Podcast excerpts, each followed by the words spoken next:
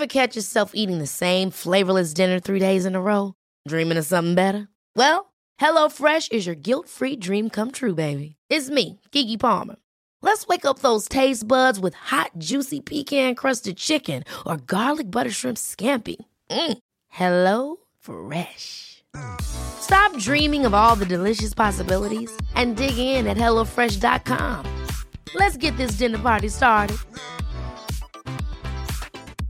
Cool fact a crocodile can't stick out its tongue. Also, you can get health insurance for a month or just under a year in some states. United Healthcare short term insurance plans, underwritten by Golden Rule Insurance Company, offer flexible, budget friendly coverage for you. Learn more at uh1.com. Hiring for your small business? If you're not looking for professionals on LinkedIn, you're looking in the wrong place. That's like looking for your car keys in a fish tank.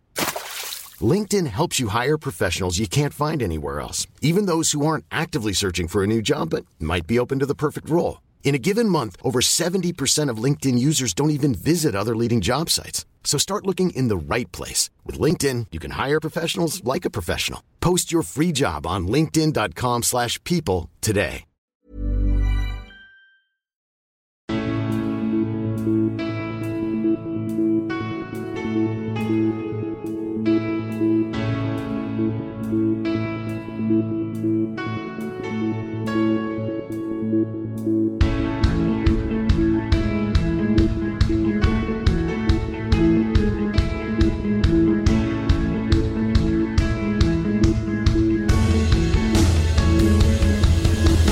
Bienvenidos a Alineación Indebida.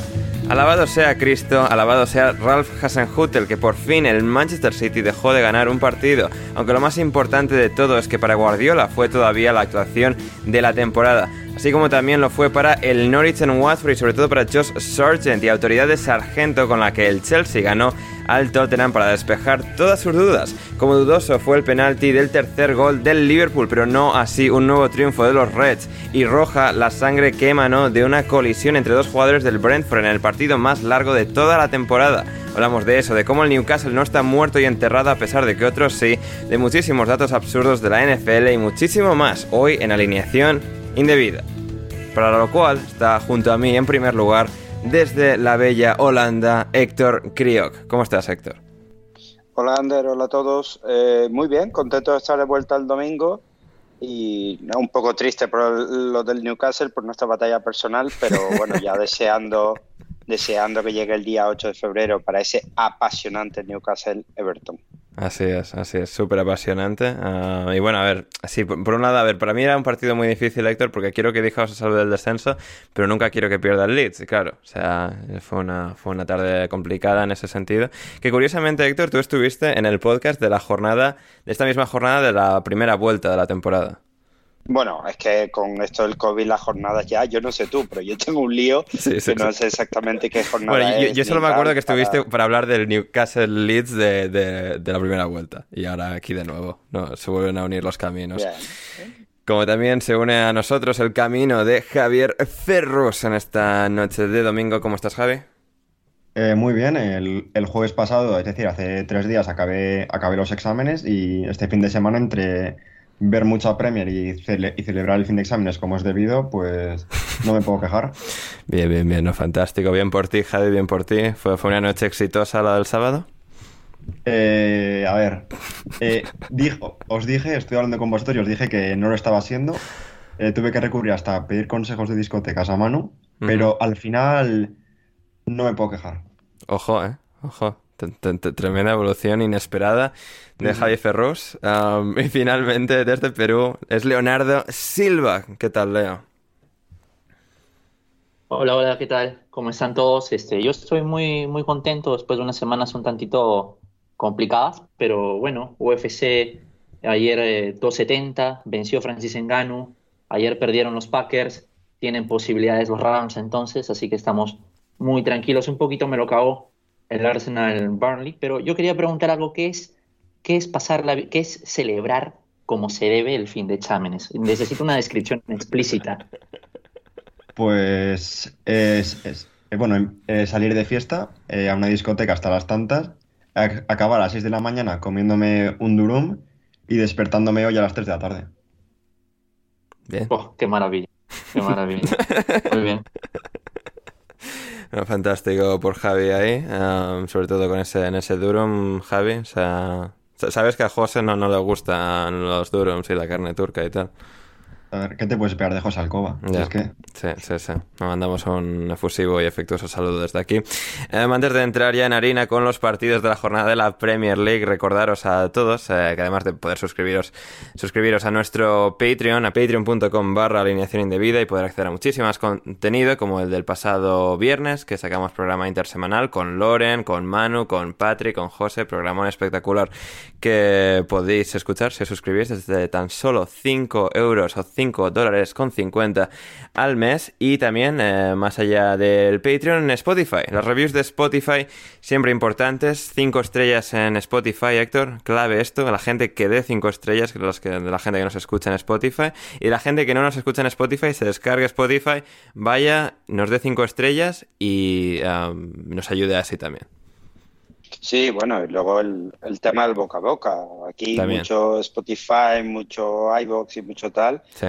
Pero volvamos a, a los rudimentarios. Contarle a la gente que, que este época es muy bueno y que pasen por aquí luego ya vendrán al Patreon a pasarlo incluso mejor. Así es, así es, fantástico. Ya con eso ya mencionado, Chelsea 2, Tottenham 0, el partido que ha cerrado la jornada de este fin de semana en la Premier League, un partido interesante. Eh, que de alguna forma reforzaba muchas de nuestras nociones previas y que despejaron muchas de las dudas que acarreaba el Chelsea del partido anterior en el que empataron contra el Brighton, solo tenían que volver a jugar contra el Tottenham como ya hicieron en los dos partidos de semifinales de Carabao Cup y todo ha vuelto a su cauce para el conjunto de uh, no de Antonio Conte sino de Thomas Tuchel, el antiguo equipo de Antonio Conte. Leo, vamos a empezar por ti. ¿Cuáles han sido las claves de que el Chelsea haya ganado de nuevo con suma facilidad a los Spurs? Eh, es muy importante resaltar eso que dice Sander. Eh, el Chelsea fue ampliamente dominador y lidió con un, planteamiento que yo creo que fue correcto y, defensivo de parte de Conte, con un doble lateral en ambas bandas. Eh, lo que hay que mencionar acá es que hay una diferencia entre no poder ganarle una liga Guardiola y otra es ser un mal equipo o, tal vez una decepción. Y, creo que en ese sentido hoy el Chelsea no se pudo haber encontrado un partido más sencillo con el Tottenham. Fue ampliamente dominador. Yo recuerdo eh, haber visto un dato, me parece que fue mm, James Banks, el que mencionaba que Aspilicueta había tocado más veces el balón que Harry Kane. El Tottenham renunció completamente al balón, decidió contrapolpear lo más que podía y a partir de ahí perdió, porque el Chelsea dominó prácticamente todas las fases de juego, recuperaba muy bien la pelota y además, eh, a partir de la zurda de Sijic, generó muchísimo peligro y un golazo espectacular. Hmm, sí, total y absolutamente ese, ese gol de, de em, Héctor, creo que era Kiss Van Hemen que decía en Twitter que, claro, Ziyech, bueno, viene de ser criticado en las últimas semanas, de no terminar de, encontrarse, de ser ese jugador diferencial, pero los días en los que está entonado, en los que está inspirado, realmente puede ser el mejor jugador sobre el campo. Y hoy creo que ha sido uno de esos días en el que le ha salido una absoluta genialidad, en el que sí ha sido más productivo de, lo normal en ataque y que pues, ha tenido ese momento que ha, que ha empezado a decantar ya del todo la, balanza para el Chelsea. Sí, sí, el, a ver, el marroquí es es bastante intermitente, la verdad, pero como casi todos los, los genios, digamos, esto pasa muy a menudo. No tiene un nivel regular como podemos ver con, no sé, con Kovacic o con, o con Jorginho, pero también es verdad que lo que él aporta eh, difícilmente lo pueden aportar los otros. Eh, la, semana pasada, porque últimamente habíamos hablado bastante de, del Chelsea y de que, de que estaba un poco plano, eh, estoy hablando con un amigo que tengo aquí que es del Ajax y le pregunté que si le gustaría que volviera a Sillek y me dijo que dónde tenía que poner el dinero, que lo pondría él de su bolsillo para que volviera. Y ya estaban aquí como, eh, como muy expectantes porque en la, en la prensa eh, neerlandesa, que por supuesto no entiendo el idioma, pero Google Translate va bastante bien. Eh, siguen a, muchos de estos jugadores que han pasado por, por, aquí, bien por Ajax o PSV, etcétera, sí que suelen seguirlos cuando hacen algo, algo bueno fuera o cuando hay algún tipo de desencanto, si quieres verlo de esa forma. El partido de este señor hoy, pues bueno, impresionante el gol, realmente increíble. Y luego también en banda, pues entre él y, y Aspilicueta, la verdad es que la banda derecha le han, le han sacado bastante rendimiento. Incluso eh, ha llegado un momento que daba pases con la derecha y hacía cosas que no, que no pitaba mucho porque estaba ya eh, lleno de confianza después del golazo que ha metido. Totalmente. Em, Javi, lo estaba hablando con, con Loren, nuestro amigo Lorenzo Manchado, em, durante el partido, em, brevemente. Y es que, claro, aquí se ha vuelto a ver una diferencia también abismal, no solo de capacidad de los dos equipos, sino de, la simple calidad individual entre un grupo de jugadores y otro, ¿no? En un Tottenham que que ha sabido competir, que con Conte ha mejorado mucho y que muchas de estas piezas, quizás deficientes en muchos sentidos, han podido elevar sus prestaciones en, virtud del sistema, pero eh, sí que ha sido uno de esos días en los que ha, quedado muy al descubierto, ¿no? Entre la baja de Son y demás también, eh, como el Tottenham simplemente le falta muchísima calidad, ¿no? Todos los, pues, los seis defensas que ha sacado, ninguno dirías que es de un nivel estelar y luego pues, se junta quizás con que eh, es un buen jugador, pero tampoco pues, les, falta algo de, paz en ese centro del campo, algo de dominancia, en el caso quizás de, de, Harry Winks, y no, han podido, no han podido realmente competir de tú a tú con el Chelsea ni siquiera el tercer intento. Claro, es que al final se ha visto simplemente en el planteamiento, el planteamiento tan defensivo que ha sacado Conte, que probablemente sí que es lo que tenía que hacer porque quizás sus mayores opciones podían llegar a la contra, pero es que tampoco tenías un centrocampista con una excesiva calidad, muy creativo y que sea capaz de, conectar una contra, como podría ser igual lo Chelsea, pero al final estaba Harry Kane siendo un islote y al final sí se ha notado que el Chelsea sí que tenía esos jugadores, sobre todo Mount, Jorginho y Kovacic, sabemos que es un centro, un centro del campo muy bueno, que se complementa muy bien y es muy... Y, que cumple muy bien la función de conectar el, el ataque con la base de la jugada. Entonces, sí se nota que al final el Tottenham otras temporadas se ha aferrado mucho a, a Kane y evidentemente no les ha ido mal porque son dos auténticas superestrellas, pero al final se ha visto la diferencia entre un equipo que en teoría iba a aspirar a, ganar la Premier como es el Chelsea, aunque Manu diga que es una banda, y, y, el Tottenham que tiene que aspirar a, pues sí, la sexta plaza quizá, quinta sexta plaza. Hmm. Hablando de Manu, precisamente, que hoy no ha podido estar con nosotros, decía en Twitter desde Stanford Bridge, desde aquí he visto el gol de Silles, vista privilegiada, según salió la pelota de sus botas, se olía que iba para adentro. Qué gol más bonito, ¿eh? es el primer gol de la historia que Manu ha prestado atención en el partido y lo ha visto, sin tener que mirar la repetición en pantalla, ¿de verdad, Javi? Sí, es lo que tiene que haya estado mirando el partido en vez de durante los partidos ponerse a a ver eh, su, top, su top 3 de políticos de, la restauración borbónica o cosas que le preguntan y que, y que en su orden de prioridad está por encima de, cumplir su trabajo. Sí, eso simplemente eh, darte algún palo a ti sin venir a cuento en absoluto en el server de Discord, ¿verdad? Sí, bueno, en el server de Discord, en el podcast, o si me encuentro por la calle también. Esto ya es, ya, su rutina. Sí, sí, sí, sí, tremendo que, lo rápido que, ha agarrado ese hábito, ¿eh? pero bueno, aquí, aquí estamos igualmente.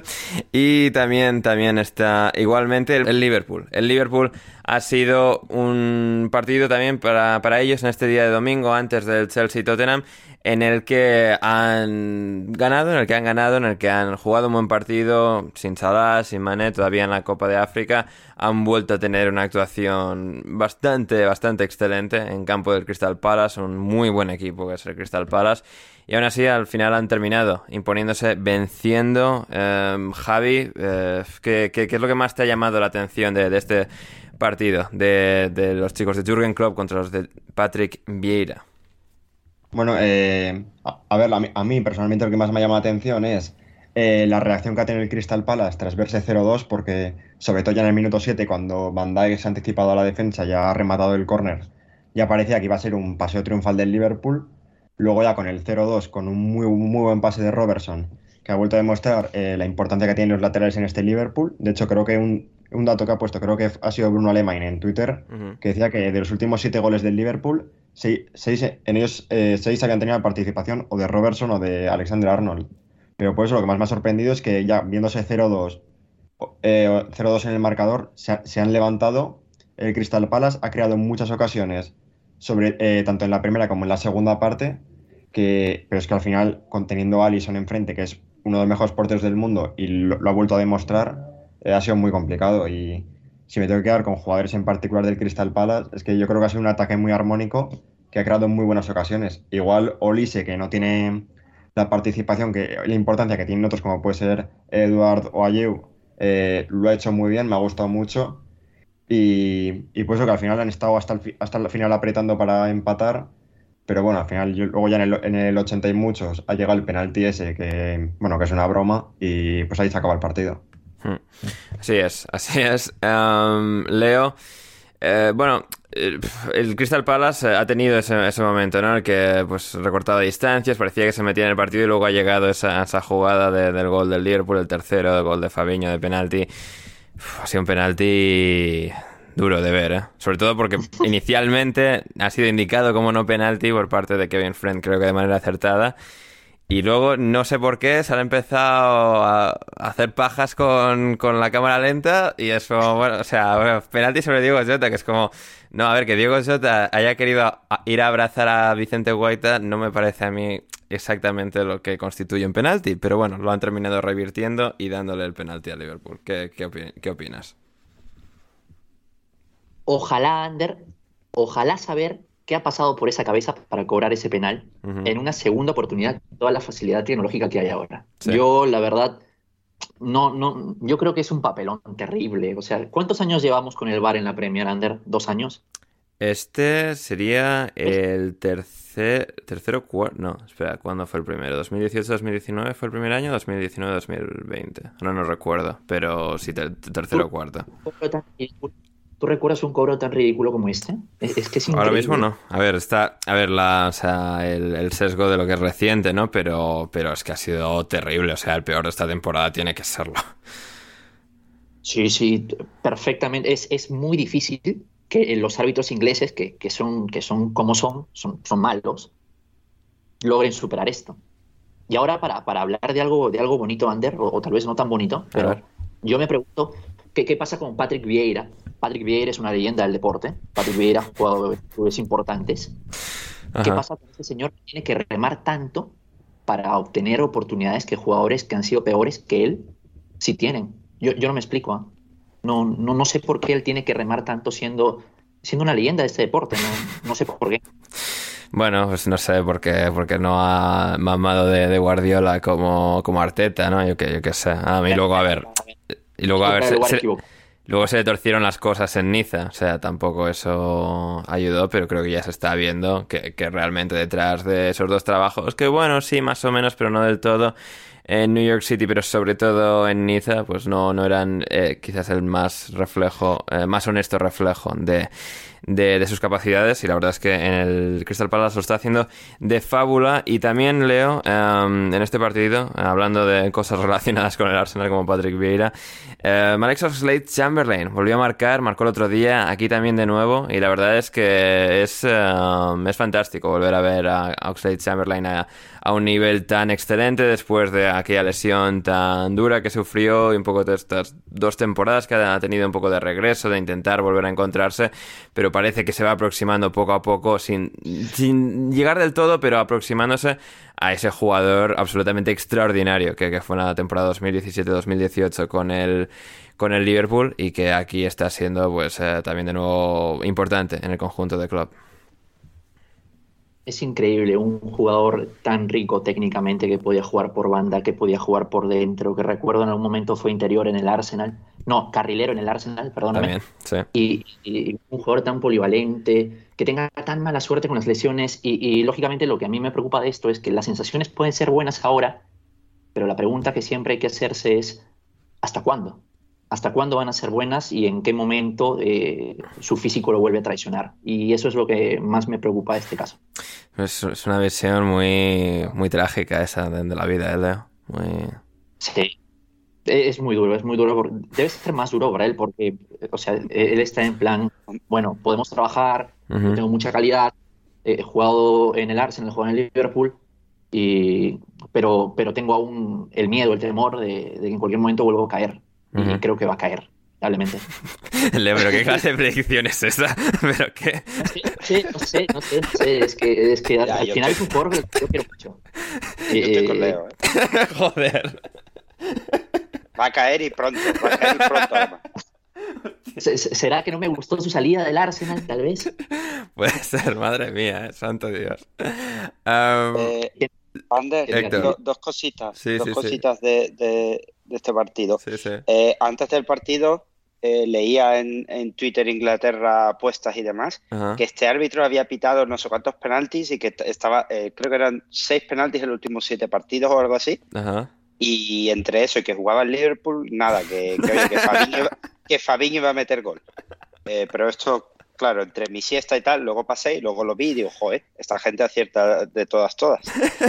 Y, y luego, una cosa importante para el Liverpool, que me lo he encontrado antes también revisando historias, el miércoles hay un Costa de Marfil-Egipto en las eliminatorias de la Copa de África. O sea que, que, que a ver qué pasa con, con el señor eh, Mohamed. Porque por, lo que, por lo que he escuchado, Egipto está jugando igual de bien que, que el Watford en la Copa de África. Sí, yo también he escuchado eso con Carlos Queiroz a la Sí, cabeza. un que, genio. Sí, sí, sí. Mencionabas ahí a Fabiño, dato de Richard Jolly. Fabiño marc- marcó cuatro goles en sus primeros 142 partidos con el Liverpool y ha marcado cuatro goles ahora en sus últimos cinco. Así que está, está el jugador brasileño inspirado, inspirado. En una Premier League donde el City sigue paso hacia su conquista en esta temporada, pero con un pequeño tropiezo. Esta semana refrescante tropiezo del Manchester City después de 12 victorias seguidas en liga de los Citizens. Llegó el Southampton de Ralph Hasenhutel para pararles, para detenerles, Leo. Y fue una fantástica, heroica actuación de los Saints, que si bien no pudieron aferrarse finalmente al triunfo, sí a un empate, exhibición absoluta de Mohamed Salisu y en líneas generales un Southampton tan, tan brillante como, como podríamos esperar de, de su mejor versión. Sí, oye, antes de empezar, quería preguntar, porque quería que me refresquen la memoria, por favor. A ver. Che Adams pertenece a esa categoría de jugador que no es tan bueno para la Premier, pero en Championship la, la escocía. Sí, básicamente, sí, sí, sí, es el caso. Bueno, a, a mí permítanme dar un, un argumento a favor de él. Yo creo que, por ejemplo, lo que ha hecho en el partido contra el City da mucho para hablar. ¿Qué, qué, qué categoría para la descarga, para proteger el balón, para darle esa pausa al Southampton? Porque sin eso no habría el gol, el, el golazo, yo diría, de Walker Peters. ¿eh? Hmm. Eh, mucho, muchísimo cuidado. De ahí tuvo un muy buen des- una muy buena descarga para Broja también. Sí. Yo creo que son dos jugadores que se pueden complementar muy bien. Es un poco traicionera esta clasificación de muy bueno para la Champion- para Championship y muy malo para Premier, porque creo que sí hay jugadores que clasifican para ellos, como por ejemplo Mitrovic, pero Che Adams yo creo que, que tiene, tiene cositas. No tiene tanto gol, pero tiene cositas que le van a servir mucho a un equipo de Premier. Quiero Sí. defenderlo.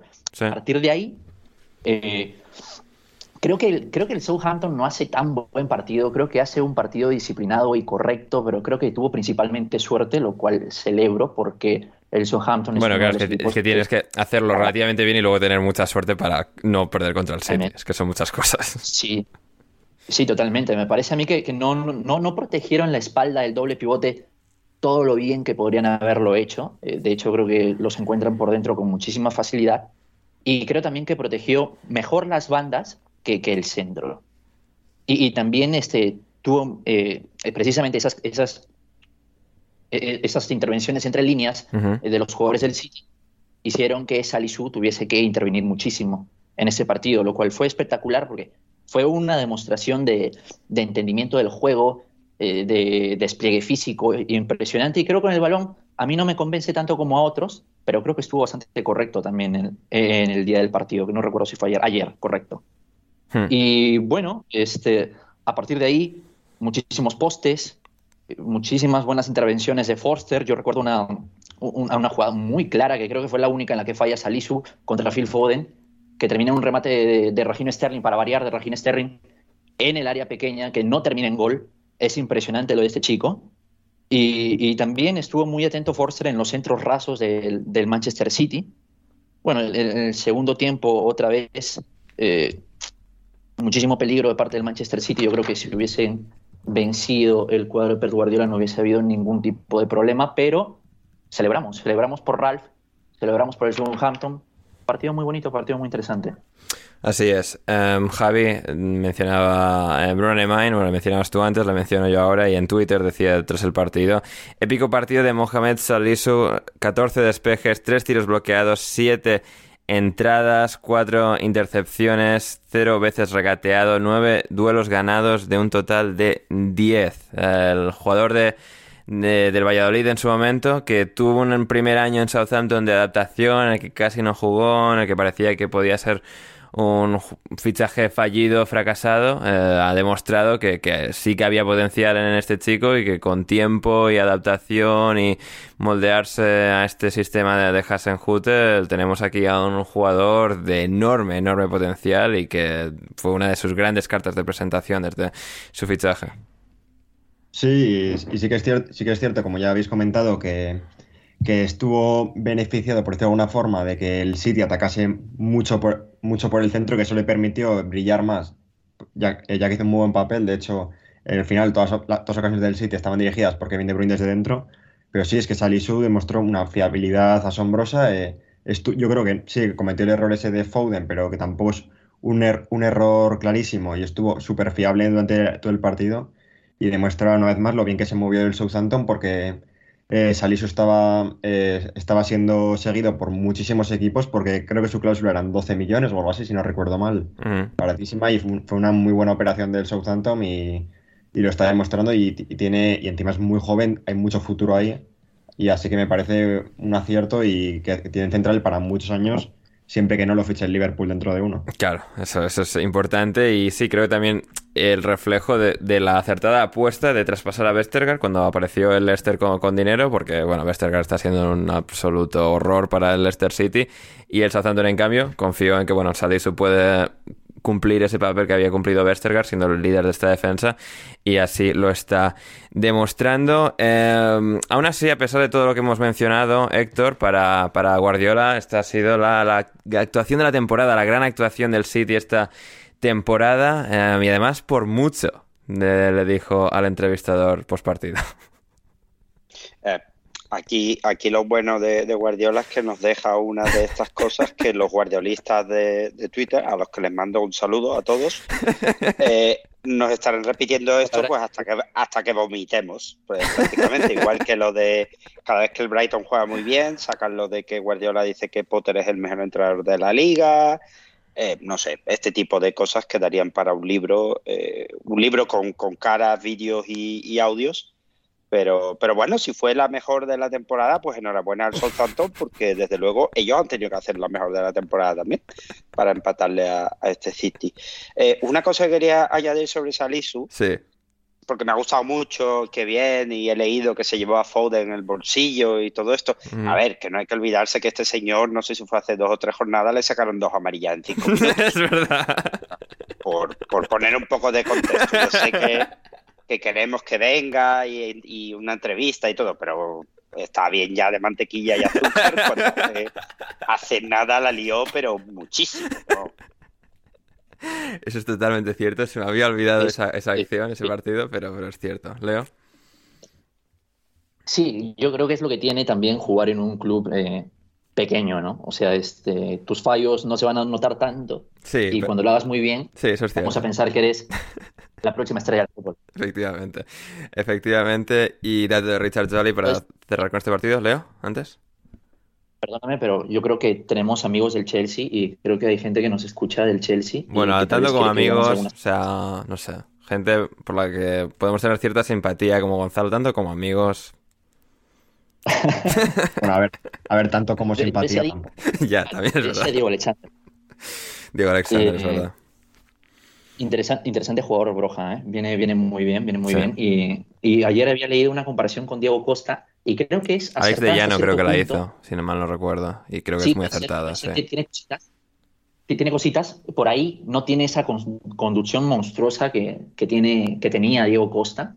Diego Costa yo lo he visto jugar en vivo, acá vino a, hacer destrozos con mi club Sporting Cristal en una, en una gira latinoamericana y ese hombre recibía el balón, pegaba la banda en el medio campo y solo, solo, muy solo llegaba hasta el área contraria.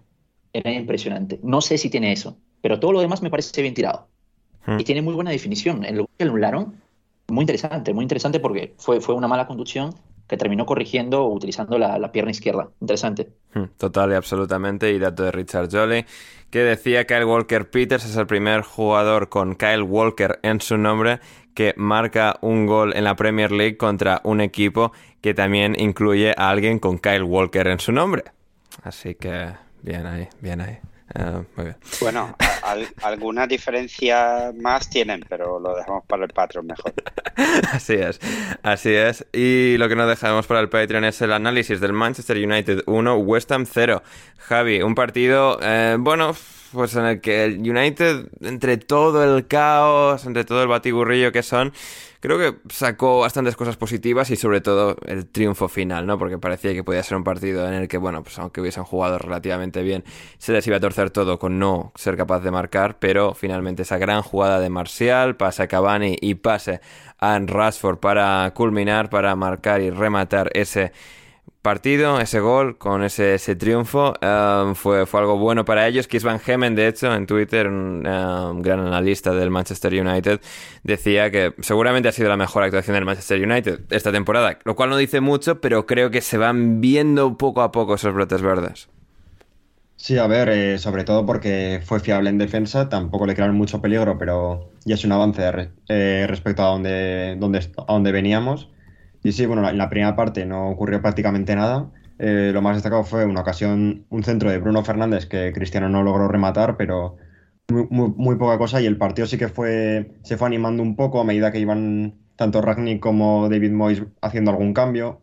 Eh, Ragnick optó por meter mucho delantero, todo lo que tenía, porque quitó a Elanga, que no hizo gran cosa, que a mí es un jugador que tampoco me, está llamando demasiada atención.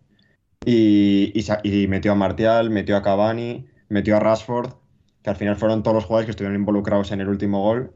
Y un, error, que comet, eh, un error que cometió Mois fue ir también al ataque porque decidió que la banda derecha necesitaba más profundidad, eh, quitó, a Kufal, que estaba haciendo un muy buen partido en defensa, y sacó a Fredericks, que por lo que sea eh, no había jugado mucho esta temporada y me da que va a jugar ahora todavía menos. Sí. Porque salió, salió un rato, sí, creo, tampoco hizo nada en ataque y en defensa fue un coladero y, y la contrafinal en el, en el 92 fue por su banda y fue porque la, dejó totalmente libre y, Cristiano lanzó una muy buena contra y lo que hemos dicho, eh, Martial, Cavani y Rashford sentenciaron, pero sí, buenas sensaciones porque no le crearon al United ninguna, ninguna ocasión clara, porque lo más destacado fue un remate en el 87 de Soucek en un corner que Craig Dawson no llegó a, a, impactar y muy poco más, fiables. Eh, eh, sin crear tampoco demasiadas ocasiones, pero, pero sí, sensaciones positivas para el United. Hmm, totalmente. Em, Héctor, salió del banquillo Anthony Marcial después de que eh, fue la semana pasada, creo, en el partido contra el Aston Villa.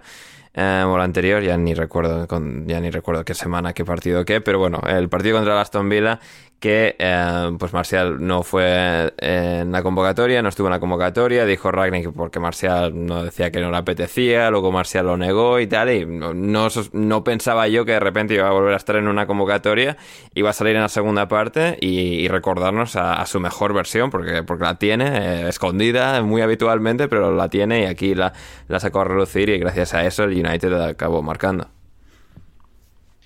Sí, eh, sorprendente, sorprendente que no sé si fue un, palo para que, despierte, aunque no creo yo que solo con uno eh, se consiga, pero no nos sorprende, sorprende verlo de vuelta.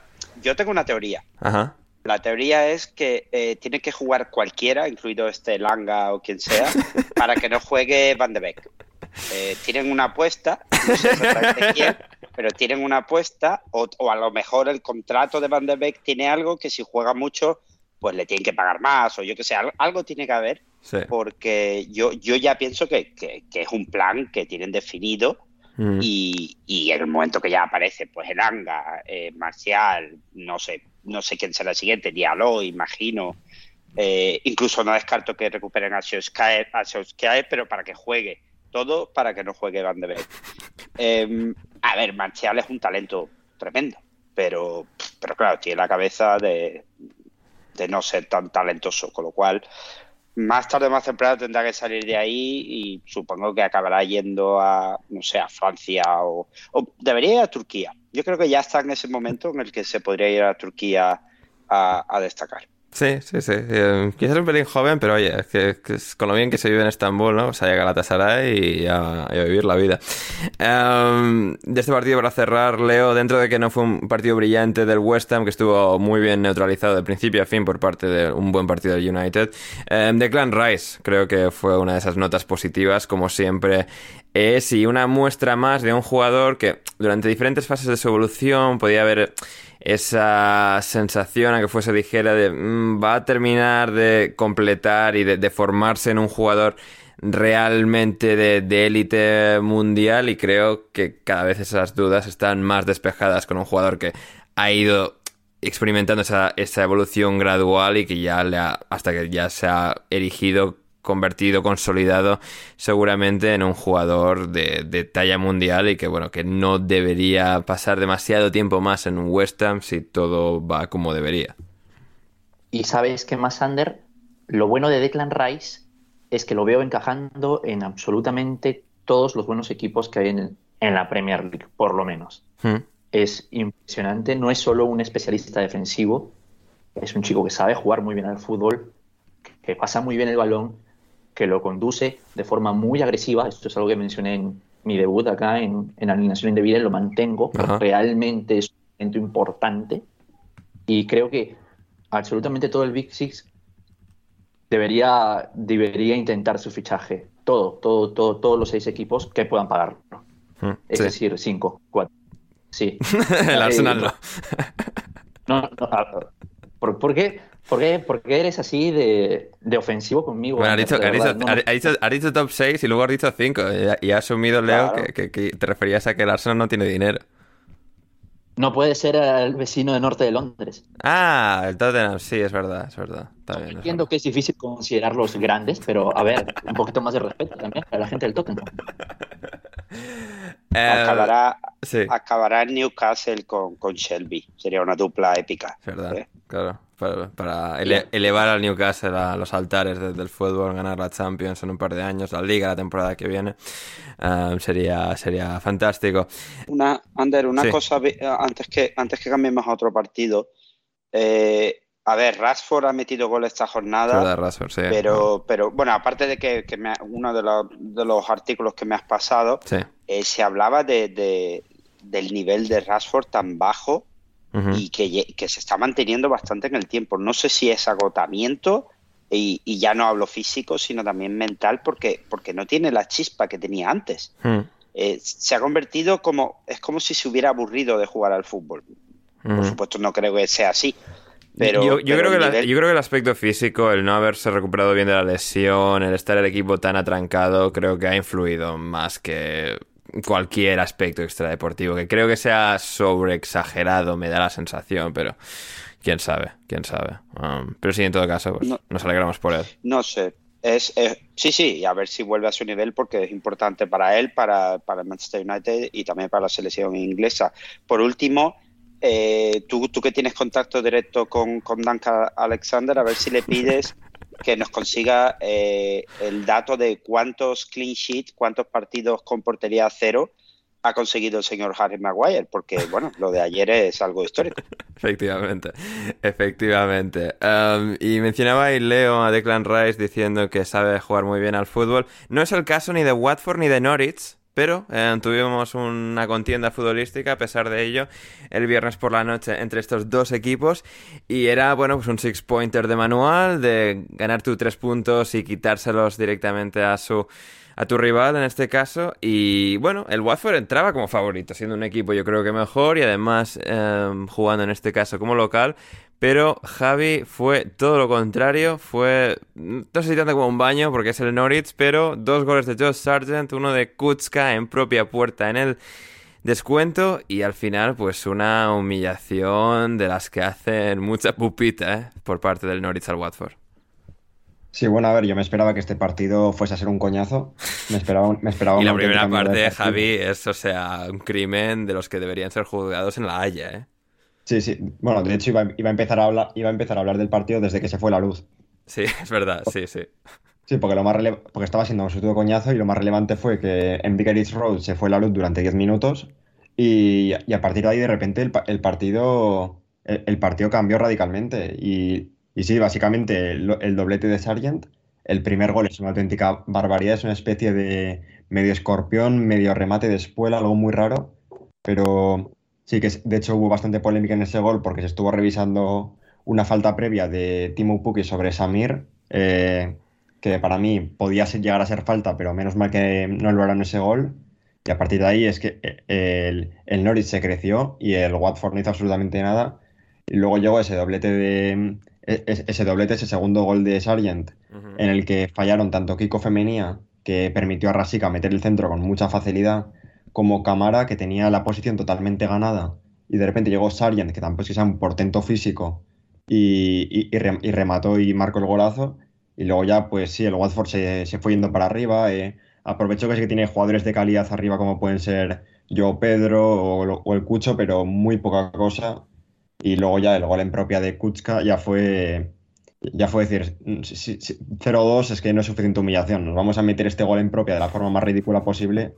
Y al menos, pues, pues sí, pues un, auténtico baño y, demuestra que en el Watford los jugadores que tienen defensa son todos malísimos, es que no salvan ni unos. Y encima han traído ahora nuevos fichajes, yo creo que son todavía peores. es, que, yo creo que ha estado el Watford mirando eh, los Pozzo y diciendo, a ver, eh, vamos, vamos a buscar defensas. Eh, los, los peores que encontremos nos los traemos. Y de hecho, podrían hacer como el otro equipo Udinese que ha fichado, creo que era Pablo Marí, que mejoraría, mejoraría bastante al Watford. Pero es que en el Watford se traen a cada matado que no pueden, no pueden pretender salvarse con, con, con, esos jugadores. Así que es imposible. Y, y sí, de hecho el Watford, el Norwich sale muy reforzado de esto.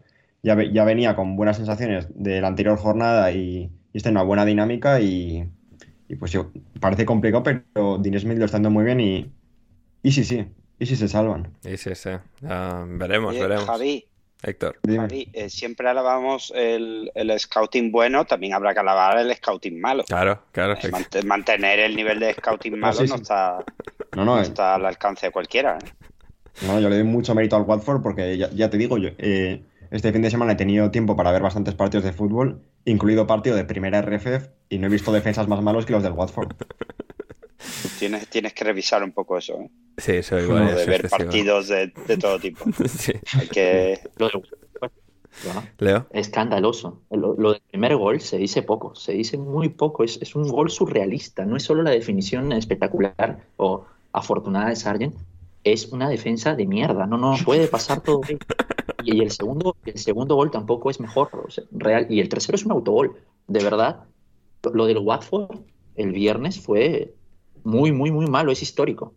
Hmm. Reportaba James Burt en The Telegraph, eh, fuente bastante fiable en este caso, que el Watford está simplemente esperando a eh, cerrar a un sucesor de Ranieri para ya echarle de, una vez al bueno de Claudio, que bueno, pues ha, regresado de nuevo a la Premier, como hizo con el Fulham, y le ha salido catastróficamente mal porque el Watford, entre otras cosas, como decía Richard Jolly, sigue sin mantener una portería cero en la Premier League desde que la Organización Mundial de la Salud declarase el COVID-19 como una pandemia. Así que desde entonces el Watford en Premier no, no ha dejado de encajar gol en ni un solo partido. Así que así está la Genialidad y, y le agradecemos desde aquí su aporte a la diversión al fútbol en esta época de pandemia, dejándose que siempre les metan gol. Efectivamente. Efectivamente, como también llegó gol en Wilson Park, pero no del Everton, por supuesto, sino de su rival, en este caso, el Aston Villa. Eh, hablando de datos de Richard Jolly, Lucas Diña, en este caso, eh, tiene ya más asistencias con contra el Everton, contra el Everton que con el Everton en esta temporada, porque en esta ocasión asistió nada más y nada menos que a Emiliano Buen Leo. Eh, bien, el Vila, con Coutinho, con Buen Día, con Diña ahora y con Gerrard, que todo está empezando a encajar cada vez mejor y mejor. Y tres puntos aquí fantásticos que han sacado contra, bueno, un Everton que Duncan Ferguson y tal. bueno, lo intentaron, pero poca cosa. Realmente me parece curioso la cantidad de talento a la que, a la que está teniendo acceso el Aston Villa. Realmente uno se pone a mencionar los nombres y es un equipo de locura Coutinho, Emiliano Buendía, Digne, es espectacular. Y, Emiliano Buendía ya cada vez un poquito más adaptándose mejor a, la liga otra vez y al equipo también. Un equipo que ha tenido que pasar por una transición un tanto catastrófica porque pasó de tener a Jack Grealish haciendo absolutamente todo a tener un montón de jugadores peores que él teniendo que hacer pocas cosas y, adaptándose y conociéndose y, tratando de construir algún tipo de, combinación y sinergias entre ellos para poder progresar. Y creo que van por buen camino. Steven Gerrard realmente eh, está haciendo un muy buen trabajo. Y antes de, entrar a eso, qué clase de desadaptados ¿eh? para, para hacer lo que hicieron en el De verdad. Sí, sí, sí.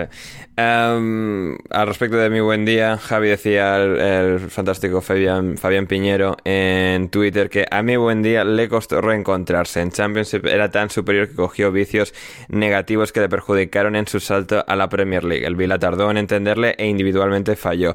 Pero ahora lleva por primera vez en la temporada tres partidos seguidos siendo él un jugadorazo. Y creo, creo que es cierto. O sea, ese, ese gol además de cabeza tan espectacular, tan plástico y en un equipo que cada vez... Eh, convence más, eh, la verdad es que es eh, fantástico ver esa evolución y no que haya tenido pues, las dificultades o los problemas finalmente insuperables en cuanto a juego, pues de, yo que sé, Anthony No creo que es un buen ejemplo de alguien que era buenísimo en Championship, que tuvo destellos en Premier, pero que nunca terminó de, transferir esa, esa habilidad monstruosa de una liga a la otra, más allá del fenómeno de los delanteros que marcan goles en Championship y no en Premier. Y, en el caso de Buendía es eh, genial verle, verle a este nivel. Sí, de, de hecho eh, es justo así un muy buen timing el resurgir de mi buen día porque hace, un, hace semana y media o dos semanas cuando se anunció el fichaje de Coutinho se hacían muchos análisis, se hablaba sobre eh, cómo encajaría, en qué posición jugaría y siempre se hablaba de que, de que el sacrificado podía ser o Jacob Ramsey, que no sería justo porque está haciendo un temporada y de hecho volvió a hacer otro gran partido y me parece una de las grandes irrupciones que, ha habido, que, que llevamos en lo que va de Premier, o Emi Buendía, que que quizá costaría más por el, por el desembolso que se hizo, por la importancia que se suponía que iba a tener, pero el rendimiento no estaba acompañando y desde entonces ha, desde entonces ha, espabilado, se está asociando muchísimo más, está encontrando su sitio, está eh, jugando muy bien tanto con balón como sin balón y ya lo que falta es marcar un gol de cabeza. Sí, sí, me parece que está haciendo un rendimiento muy bueno y si se mantiene el tiempo eh, y sumado a las otras piezas que están funcionando eh, pues me, parece que el, Aston, Villa tiene muy buen equipo y cuidado lo que pueda aspirar. Sí, quienes no tienen equipos excesivamente buenos, especialmente uno de ellos son el Leeds y el Newcastle, Héctor. No, no, antes de cambiar de partido, eh, también. A, o sea, no, no, a ver, o sea, dejad de cambiar de partido ya, gentuza. O sea, que queréis añadir más cosas, no. O sea falta mencionar lo bien recibido que fue Diñe en Woodison Park. Es cierto, eso es cierto, ¿no es cierto? Em, que después de marcar el gol, pues empezaron a llover botellas y cosas, le dieron a Matt Cass, le dieron a Lucas Diñe. Em, sí, eh, por lo que sea, pues no es el comportamiento ideal. También em, a Rudiger le, empezaron a lanzar mecheros en el Chelsea Tottenham. Eh, no sé. Eh, Sobre esto, Sí, sobre esto, eh, eh, ayer estuve leyendo un, artículo, eh, me llegó a través de un periodista brasileño que cubre la Premier League, creo que era del, Guardian, en el que se hablaba de cómo el, tema de las drogas está muy normalizado en, las aficiones de fútbol y cómo hay un estudio sobre el tema de la, cocaína y, y, cómo ha aumentado la violencia en el fútbol y cuando normalmente mm, eh, identifican a, ciertos individuos que hacen este tipo de cosas, pues tienen, tienen relación con, el tema de, las drogas. Eh, si lo encuentro, pues te lo paso y lo puedes poner en la descripción, pero era un artículo bastante bueno en el que se comentaba pues que la Premier League tiene que andar un poco con ojo en eso para evitar que haya comportamientos que no se deben tener en un campo de fútbol. Sí, y bueno, si hay que hacer análisis de sustancias psicotrópicas, nadie mejor que nuestro forense Manu Sánchez, ¿verdad, Leo? No, no, no, no. E-, es muy probable que él sea parte de, ese, de esa dinámica que hay a los, a los estadios. Es muy peligroso lo que estamos hablando en este momento. o sea, en cuanto a decir de ser parte, Leo, o sea, no sé, o sea, ¿a qué te refieres? No sé, no sé, no Yo, yo, yo dije eso y ah, que la gente juzgue por sí misma. Bueno, a, ver, estábamos hablando de esto y habías mencionado lo de que, en, que a Rudiger le habían tirado mecheros, ¿no? Y Manuel Sánchez estaba en el estadio, ¿no? Sí, estaba en otra parte del estadio, no en el fondo del todo. Bueno, se puede haber movido. De nuevo, gente, o sea, si no habéis entendido esto, esto es una broma recurrente de hace tiempo de algo que dijo Mano de que, o sea, peor sería tomar cocaína, él no la toma, Leo tampoco, ninguna, ninguna de las personas aquí presentes, gracias a Dios, tiene, tiene ese vicio, así que sí, no solo una, solo, solo una broma, Manu Sánchez es una persona totalmente sana, respetable y, que estará de vuelta nuevamente en bueno, la alineación indebida pronto. Respetable... Ya. Respetable según el día. Muy Según- sí, según el día, según el día. En Patreon no. En los días que no está en Patreon quizás un poco más. Javi. No, que, que has dicho que sana, respetable y todo eso. A ver, si está claro que es para quedar bien, si na- nada de eso es cierto. Eh, muy bien, lo que no quedó muy bien fue el Leeds 0, Newcastle 1. Leo, eh, Leo, Héctor. Héctor quería llegar contigo a este partido. Eh, bueno, eh, a ver, partido con muchísima expectación. eh, pues a ver qué pasaba aquí. Fue un partido, bueno, decente. Bueno, decente, indecente en muchos aspectos, pero equilibrado, emocionante, eh, puerta a puerta. Pero al final marcó Selby en una jugada extrañísima, en un gol que se traga Ilan Meslier por completo, en el que yo pienso en cuanto Selby entra en contacto con ese balón, es como que esto va adentro. Y pensaba que iba a ir por el otro lado de la portería. No, va por el palo del portero y, y marca el Newcastle y a partir de ahí el Leeds empieza a entrar en una especie de enajenación absurda. Bielsa falla con los cambios y, y al final centros a la olla a ver qué pasa y no pasó nada y el Newcastle ganó el partido. Yo estoy muy, muy decepcionado como, como el Leeds puede perder con un equipo que tiene menos del 40% de posesión, que luego aparte es el Newcastle, pero quiero asumir aquí mi parte de culpa porque el viernes te escribí y te dije que tengo por ahí la captura guardada del número de partidos que iba a ganar el Newcastle hasta abril. Ala, pues solo decirlo y al día siguiente van y ganan. Así que asumo mi responsabilidad e intentaré eh, no hacer eh, contragafe con el, el Newcastle días antes del partido. Y por otro lado, por supuesto, co- como estoy seguro que el señor Bielsa nos escucha de una forma o de otra, eh, pues quiero, quiero dejarles saber que, que estoy muy decepcionado y que me va a costar mucho tiempo eh, volver a bancar al Leeds después de este, este desastre ante el, ante el Newcastle.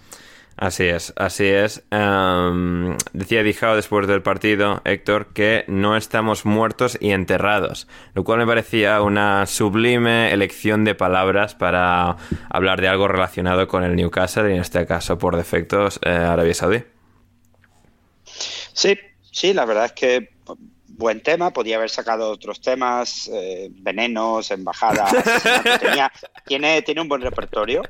Eh, o podía haber sacado algo de Sports Direct también. O no, no, Sí. no, no somos baratos, o no sé, algo así. Podía haber hecho un poco más de daño. Pero los que estamos a favor de- del, del documental del Newcastle bajando a segunda, eh, guardaremos estas palabras con, en nuestros marcadores para cuando llegue el final de temporada. Así es, así es. Eh, y mientras tanto, pues eso, Leeds por su parte con sus cosas, con su falta de delantero, decía Josh Hobbs, fantástico analista del entorno del Leeds United, que cómo es posible que no hayamos fichado a un delantero todavía, porque mientras el Aston Villa está, bueno, gastando mucho dinero, pero haciendo las cosas bastante bien en el mercado de traspasos, el Leeds, pues no. O sea, Víctor Horta creo que ha ido a pasar unos días a Austria, Salzburgo, a ver si convencen al Red Bull Salzburgo de que les traspasen a Aronson, pero no está eso yendo muy bien tampoco, así que bueno, pues eh, entre eso y que Bielsa solo quiere jugadores muy específicos, así se van a quedar. Héctor. Pero, pero aparte ese chico no es delantero, es muy bueno, Sí. pero no es delantero y Sí. joder, si vas a Red Bull, Ya. a Salzburgo a comprar, hay una cosa que siempre tienen, que es un montón de delanteros africanos que nadie conoce Sí. y que te los puedes traer. Algunos de ellos funcionan, tipo Patson Daka, y otros no funcionan tan bien como el chico este del Brighton que todavía se está adaptando. y En tal, huevo, buen huevo que es centrocampista, ¿no? Claro, Pero- ya- bueno, ya Jonathan. Soriano, eh, cuenta como africano. Hombre, claro, Jonathan Soriano. Bueno, no sé si es africano, habría que, habría que investigar eso. Depende de si empieza Pero- África en Marruecos o en los Pirineos, que es un debate histórico. Bueno, no vamos a entrar ahí o si no vamos a acabar mal. Pero bueno, que Sí, tiene que despertar un poco y menos fichar media punta americanos y más preguntar por delanteros. Sí, eso os ayudaría. Em, y por su parte, el Wolverhampton salió sin delanteros porque no estaba Raúl Jiménez a su partido contra el Brentford y aún así ganó. Ganó en un partido absurdísimo, Leo, donde Primero se chocaron de manera frontal y catastrófica Jensen y Pinnock. ¿Era Pinnock? Pinnock y Jensen. No, no, Rico Henry. Rico Henry, Rico Henry y Jensen. Eh, bueno, se abrieron mutuamente la cara, acabaron ambos sangrando, eh, conmocionados, fueron sustituidos a través de los cambios que se permiten extra por conmoción cerebral.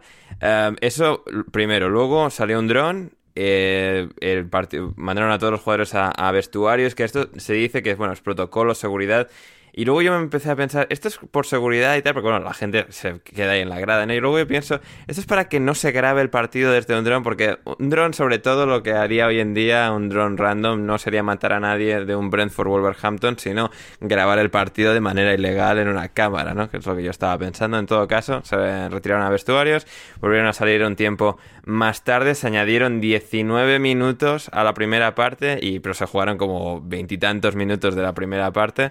Eh, luego volvieron para la segunda parte y tuvieron que esperar otros 7 minutos creo que fueron porque eh, no le funcionaba eh, el sistema de radio al, árbitro y no podía comunicarse con sus asistentes. Más tiempo a esperar, pero al final pues ocurrió algo de fútbol y el Wolverhampton ganó 1-2.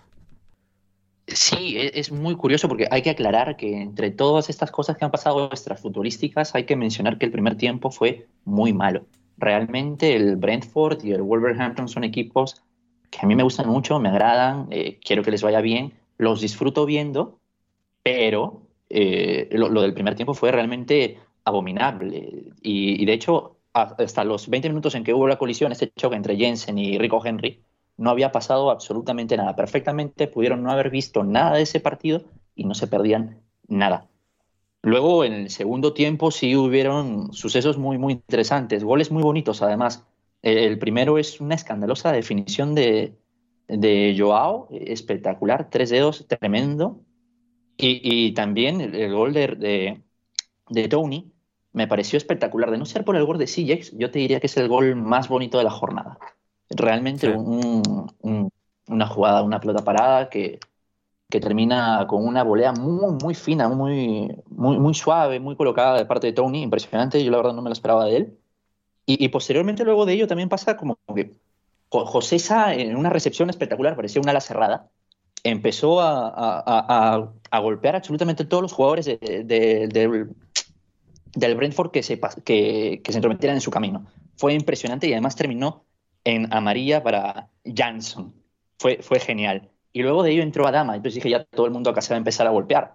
E, entonces, este, terminaría con un gol al minuto 79 de Rubén Neves, el, gol más, más feo de los tres en realidad. De hecho, creo que hay muchísima, muchísimo, muchísimo que, que culpar al portero del Brentford, que no sé cómo se pronuncia su nombre, creo que se llama Lols. Jonas Lossel. Jonas Lossel.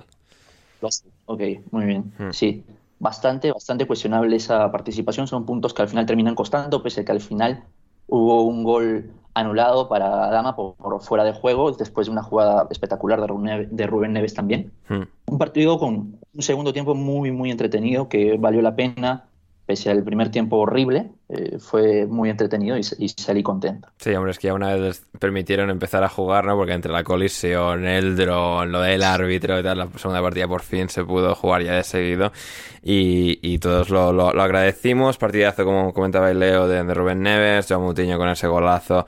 También de Rubén Neves, de Duncan Alexander, que por cada gol que ha marcado Rubén Neves desde fuera del área en su carrera en la Premier League ha dado 5,3 toques de balón dentro del área. O sea, Rubén Neves no entra en el área, solo desde fuera. Y, marcó bueno, el, peor de los tres goles eh, que, se dieron por varios, pero fue uno desde fuera del área. Y también otro dato absurdo, porque hoy vengo cargadito de ellos, en este caso de Richard Jolly, Joao Moutinho.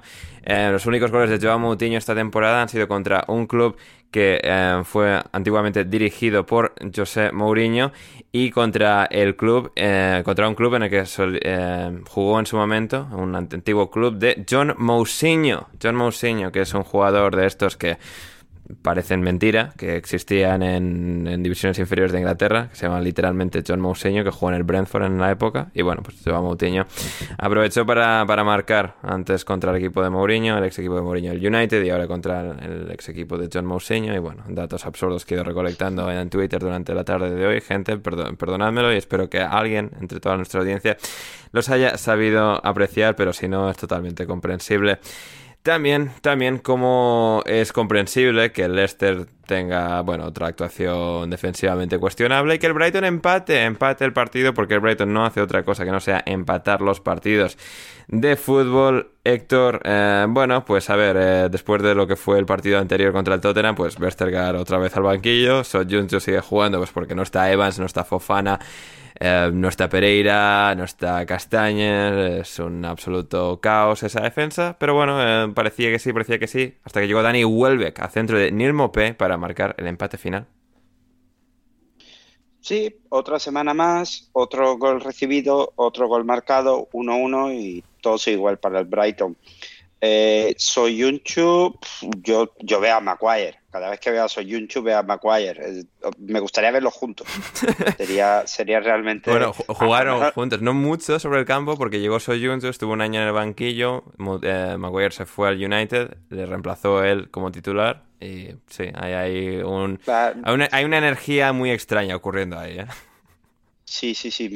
Es el, el porque, por ejemplo, antes eh, hablábamos de, Moutinho, que ya tiene una edad y ha jugado en varias ligas y ves que más o menos como que ha evolucionado como futbolista desde los inicios porque con, la experiencia, digamos, que vas aprendiendo tácticamente cómo colocarte, cuándo salir, cuándo no salir. O si has visto ya a Thiago Silva y luego ves a Soyuncu y piensas que son dos, eh, dos deportes completamente distintos. Y a mí me sorprende cómo ciertos jugadores eh, parece que van desaprendiendo el juego con el, paso del tiempo en vez de aprender eh, ciertas eh, dinámicas del fútbol que coges con, la experiencia. Hmm. Y la defensa del Leicester es en lo que se ha convertido ahora mismo, es que no saben defender, directamente no saben defender. Y bueno, Brighton en su, en su medida, sí, juegan bien, pero creo que, ya hemos hablado alguna vez que, esta temporada parece que anda un, un pasito más en madurez y en, estabilidad. Bueno, sus números así lo dicen y, el número de empates que llevan 12 en 22 partidos, pues también indican que han encontrado un poquito más de estabilidad en comparación con el loco Brighton de los goles esperados. Así es, así es, y como si yo no tuviese ya suficiente con todos los datos recolectados, ha venido José esta tarde a decir lo siguiente. A expensas de las 15 jornadas restantes, el Brighton está a 7 empates de superar el récord de equipos como Manchester City o Southampton, ambos con 18 empates, para convertirse en el equipo en empatar más partidos en una sola temporada de la historia de la Premier League. Si supera los 20, se convertiría en el equipo de las 5 grandes ligas europeas que más empates ha conseguido en una sola temporada, superando a Udinese y a Girondins de Burdeos, ambos con 20. Así que, bueno, pues ese récord que podría llegar a superar el Brighton de Graham Potter. Como quizás el Arsenal, quizás el Arsenal también, si se pone a ello, Leo, después de lo de hoy, del partido de hoy 0-0 con, con el Burnley. Eh, bueno, no, no ha sido nada memorable, espectacular, un poco, bueno, estos partidos que el Arsenal tiende a sacar contra equipos como Burnley en casa, pero no ha sido hoy el caso y ha venido el Burnley a hacer lo que, bueno, pues un Burnley, ¿no? eso que a veces le, sale también al equipo de Sundice, que es, bueno, dar por saco y en este caso, pues eh, empate a cero en el Emirates. Sí, yo creo que es un partido que podemos dividir en, en dos fases. Eh, desde el inicio del partido hasta el minuto 30 y luego lo que sigue hasta el minuto 90. Realmente en la primera media hora me pareció un partido muy bien planteado por los de Sean Dyke, con un bloque medio alto, sin morder, salvo en una jugada en la cual presionaron bastante bien a, al portero con centrales. Y esta, este bloque medio alto que mencionaba eh, terminaba generando problemas en salida para, para un Arsenal que lamentablemente no pudo generar ventajas eh, durante, ese, durante ese periodo y tuvo que exigirle bastante a los interiores que se apoyaran en la banda para poder recibir y a partir de ahí poder generar. Eh, Emil Smith Rowe y Odegaard no, no, tuvieron la libertad suficiente o, las líneas de pase correctas para poder progresar a través, este, a través de sus compañeros. Y hasta que empezó a aparecer la cassette, para variar. La cassette es realmente positivo en ese sentido, cuando, se, cuando empieza a apoyarse por dentro, termina eh, combinando muy bien con los jugadores que tiene el Arsenal, que son Saka, Odegaard y Emil Smith-Rowe. Y a partir de ahí empezó a cambiar el partido. Y, creo que la, la, disciplina que pudo tener el, el Burnley durante el inicio del partido se empezó a perder, porque no tenía aire, no podía llegar al rival, nunca podía descansar, y empezaba a ser un monólogo de parte del Arsenal.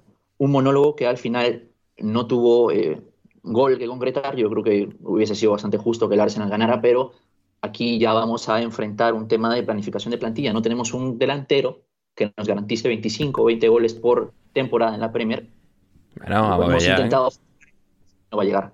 Aubameyang, bueno, Aubameyang ya yo creo que yo creo que está muy próximo a, irse a otro, a otro club. Realmente no, no recuerdo qué país, pero creo que fue de, de, Arabia. Sí, creo que de Arabia Saudí ha aparecido un posible comprador. Así que Sí, que aprovechen, que aprovechen porque no, de esos no aparecen muchos, ¿eh? De 8 millones de dólares. No estaría mal. Y, realmente aquí yo creo que está el problema del Arsenal en lo que va a ser la búsqueda por el cuarto lugar, que está bastante abierto entre Tottenham, Manchester United y, si quieres, el West Ham.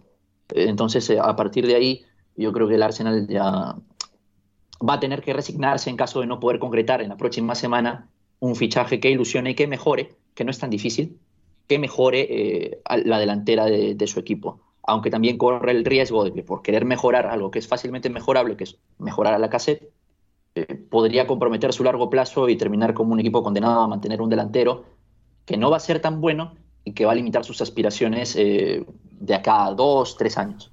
Habría que ver, momento de, de tomar decisiones complicadas. Víctor, ¿alguna pincelada para cerrar el partido?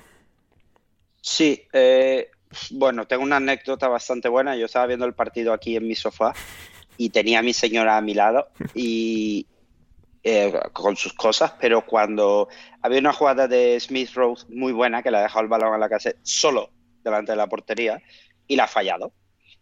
Y, bueno, yo he hecho algún sonido o algo y entonces ella ha mirado la televisión y cuando lo ha visto me ha hecho esta pregunta. ¿Cómo es posible que ese señor sea jugador de fútbol? Eh, jugador profesional de fútbol. El análisis que nos gusta. ¿eh? profesional, pero la pregunta no he, no he sabido cómo responder. Eh, respecto al partido, el Barley en defensa muy bien. El chico de la banda izquierda, McNeil, un, un poco o sea, mucho, mucha energía, pero luego él eh, tiene que entrenar mucho los tiros y los centros porque corría mucho, llegaba cerca del área del Arsenal, incluso, incluso hubo una jugada en la que parecía que Arteta iba a salir a defender porque no tenía nadie y solo saltaba y les decía que fueran hacia, hacia atrás. Eh, y luego, bueno, el tema de, que comenta Leo sobre delanteros, eh, se habla mucho de, de Blajovic, imagino que se refiere a él y no a Balotelli o algo así. Y, y luego imagino que ilusionará mucho el hecho de traer a Artur, ¿no? Sobre todo para ciertos clubes de nocturnos de, Londres. ah, sí. Artur es eh, notorio por eso. Sí, sí, Artur es conocido por gran amigo de, Neymar y conocido por sus fiestas en las que tienen a múltiples amigas envueltas. Y también le gustan mucho los bares de lucecitas. Bien, bien, no, fantástico. Pues eso seguro que le vendrá bien al Arsenal, Artur, más, bueno, Blajovic por un lado y luego pues Artur a, dar un poco de fiestecita. Y hombre, supongo que aquí la cosa es un medio centro que sepa pasar el balón, que, complemente a Thomas Party, que no sea Granit Seca. Así que, bueno, eh, veremos cómo, sale eso. Pero, pero Ander, yo, yo es que soy un poco troll. A ver, que me perdone la gente del Arsenal. No, no, tú, pero yo, lo que, yo lo que leo y y lo mismo que, mi señora se preguntaba sobre la cassette, la cassette, yo me lo pregunto sobre los, gestores deportivos del Arsenal, es el Arsenal se interesa en Bruno Guimaraes, que es un mediocentro del, del Olympique de Lyon, que lo está haciendo muy bien, pero prefiere a Artur. Entonces están negociando por Artur. Yo creo que... ¿Quién, es la gente de Artur? Porque esto es otra cosa de que a sean... Claro, o sea... No lo sé, yo creo que Edu y Artur serán amigos o algo. Sí, sí, no me Pero entonces, cuando, cuando tú lees esto, la Porque que, si lo de William, que si lo de David Luiz, que si lo de Cedric Suárez, o sea, hay un, hay un trapicheo en el Arsenal que flipas. ¿eh? un olor a, CBF horrible. Pero, pero este señor se interesa en Artur y la noticia que sigue esa es, bueno, la Juventus piensa en, Bruno Guimaraes como sustituto de Artur. Y digo, no lo ven, no lo ven, no, no, lo, no lo ven, ¿cómo es posible que no lo vean? Pero bueno, así va el Arsenal. Así va el Arsenal. Y también, Aubameyang que le mencionábamos, se ve que Gabón había dicho al principio no que Aubameyang ha dejado la convocatoria por problemas físicos, por eh, secuelas que le ha dejado el COVID y tal, y no se ve que tanto él como Lemina estaban lo que sea, pues reventando Camerún a fiestas, igual que Artur, por donde sea que Artur haya pasado, y nada, que lo de los problemas físicos es todo mentira y que o sea, que estaban ahí liando la parda él y Lemina y que vea, que no, pues, o sea, que ya estamos haciendo suficientemente el ridículo en Gabón como para tener a estos aquí y al final pues se han mandado a casa por eso pues eh, Gabón ha perdido en penaltis con Burkina Faso, creo. Sí, sí, sí, así es. Y, cuando, cuando han metido el cuarto penalti, su portero se ha puesto a, dar volteretas. Hay un vídeo en, Twitter muy bueno de cuando marcan el gol, al fondo se ve al portero y parece un anuncio de broma. El portero dando vueltas como las que daba eh, ¿Cómo se llamaba? Era Martins. Martins, ¿no? o, Bafemi. Martins, efectivamente. Sí, sí, sí. Y con esto llegamos al repaso, al final del repaso a la jornada de la Premier League. Una breve, brevísima pausa musical y volvemos con muchísimo más en alineación indebida.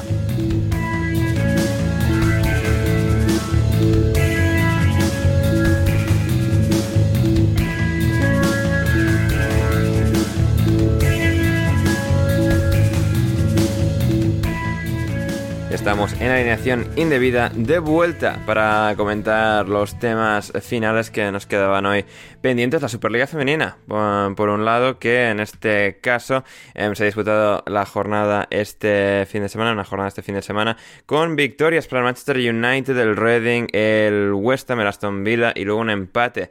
También el, el, perdón, el Manchester United que ganó 3-0 al Tottenham en lo que era un duelo en este caso de segundo contra cuarto y o sea de tercero contra cuarto el Manchester United con la victoria ha pasado a ser segundo, donde em, también tenemos pues esto, al Arsenal líder en la Superliga Femenina tras haber empatado con el Manchester City. Manchester City, que se suponía que iba a ser candidato, cayó con bastante dureza, aunque se está recomponiendo y está ya a 6 puntos del líder, que es el propio Arsenal, como mencionaba, segundo el Manchester United con 24 puntos a 2 del Arsenal, un partido más disputado por parte del United, con un partido menos que United, que Arsenal y dos menos que United, Chelsea es tercero tras empatar con el Brighton este fin de semana, que había sido el otro empate, al igual que el City Arsenal y luego pues eh, como mencionaba el Reading ganó 3-2 al Birmingham City, el Leicester cayó 1-2 con el Aston Villa y el West Ham ganó 3-0 al Everton y luego también hemos tenido Championship donde el Fulham Javi ha vuelto a marcar goles 3, marcó entre semana que no lo mencionamos pero marcó 6 después de marcar 7 em, marcó 7, marcó 6, volvió a marcar 6 y ahora ha marcado 3. Eh, absolutamente espectacular el Fulham. Sí, y de hecho fue un inicio de partido eh, muy movido porque ya en el minuto uno se adelantó el Stoke City con gol de Bright Phillips, pero un minuto después ya en el, sí, ya en un minuto después ya en el minuto dos llevan 1-1, es decir, gracias a, los jóvenes del Fulham, ya que Mitrovic no estuvo ni convocado, eh, Rodrigo Muniz y Carballo, y, nada, pues el Fulham otra victoria más, está muy sufrida porque el Stoke empató 2-2 y tuvo que marcar el Fulham ya Bobby Reed en el 72 y ya, bueno, se va decidiendo, evidentemente a Champions se puede cambiar, eh, es muy imprevisible, como ya hemos visto en muchísimas ocasiones, pero el Fulham, sobre todo después de la derrota del Bournemouth, se está postulando ya como el, principal candidato al ascenso, ya que ya le saca al segundo 8 puntos. Sí, 8 puntos y es que ha marcado 30 goles más que el Bournemouth. O sea, el Fulham ha marcado 73 goles en esta temporada de Championship tras 27 partidos de, competición disputados. El Bournemouth de Héctor, que está segundo. Héctor, no está bien la cosa, ¿eh? Estas cerezas están un pelín agrias.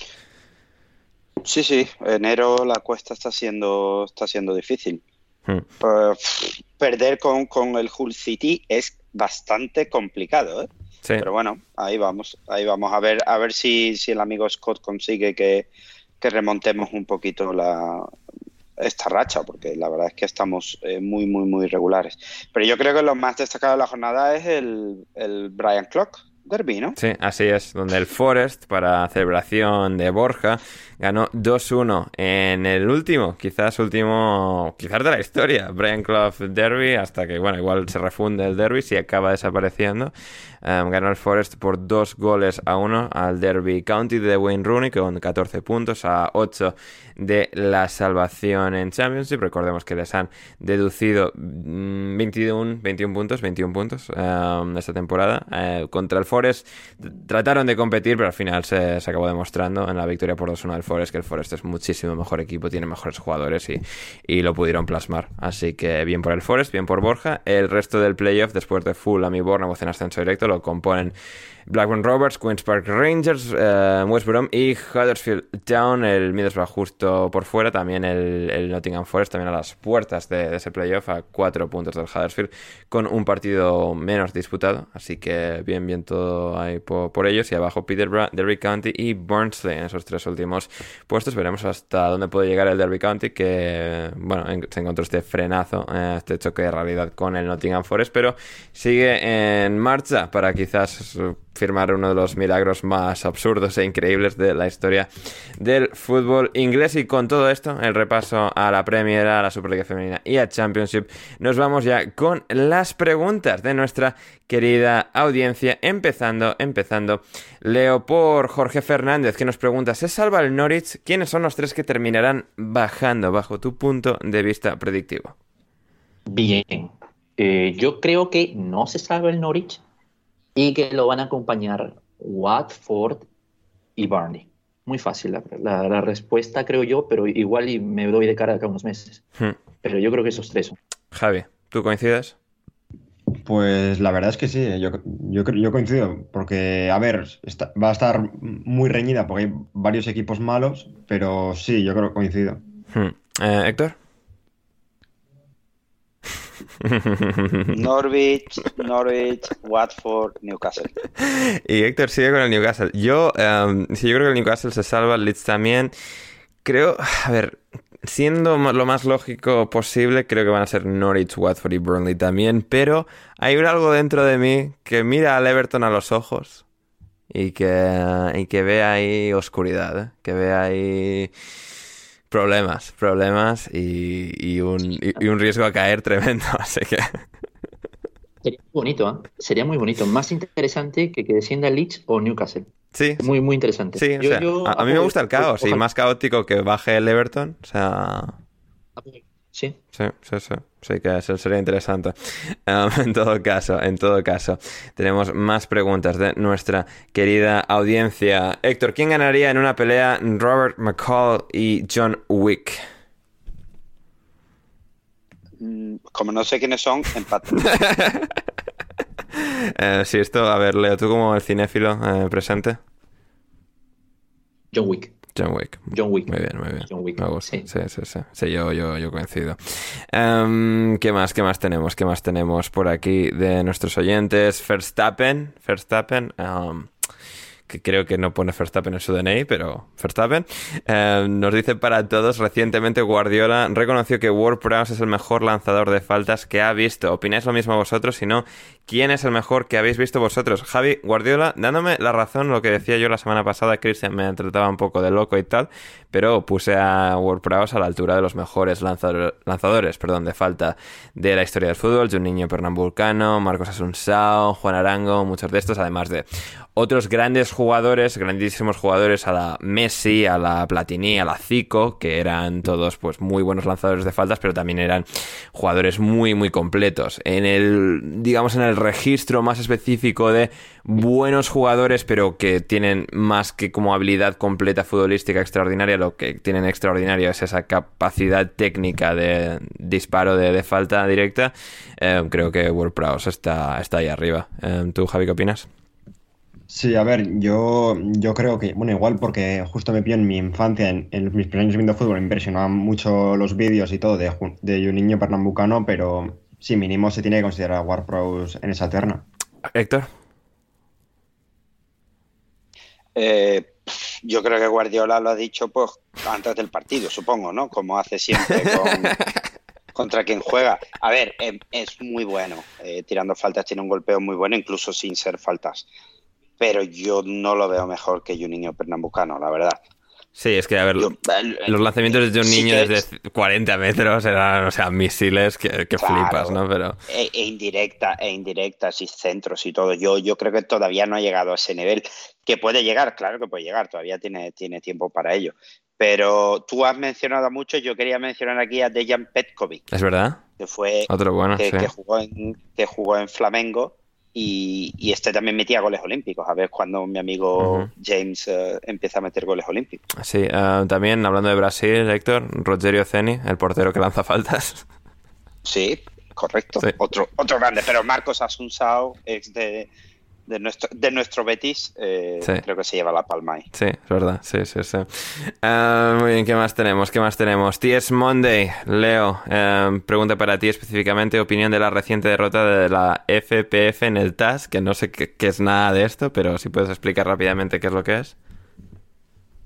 Yo tampoco estoy muy enterado de este asunto, pero creo que es un tema en el que están involucrados eh, dos de los clubes más grandes que hay en el país, que son Alianza Lima Cristal, y si no me equivoco también está metido ahí el Melgar de Arequipa. Eh, particularmente lo que les puedo decir del tema es que lo desconozco, pero eh, tengo entendido, no, de hecho lo tengo muy claro, las cuestiones en la Federación Peruana de Fútbol lo normal es que vayan mal y que, y que se manejen de forma muy mala. Ujú. Y ahora me parece que está un señor llamado, apellidado Lozano, que, que, pues es, es un, es, en mi opinión, un, un tipo este, bastante cuestionable como persona, ya no solo como dirigente. Así que la verdad no, no sabría responderte. Es un tema, lo siento chicos, a mí es un tema que a mí no, No. no, me suele interesar Bien, bien, bien. de, de esa parte del fútbol.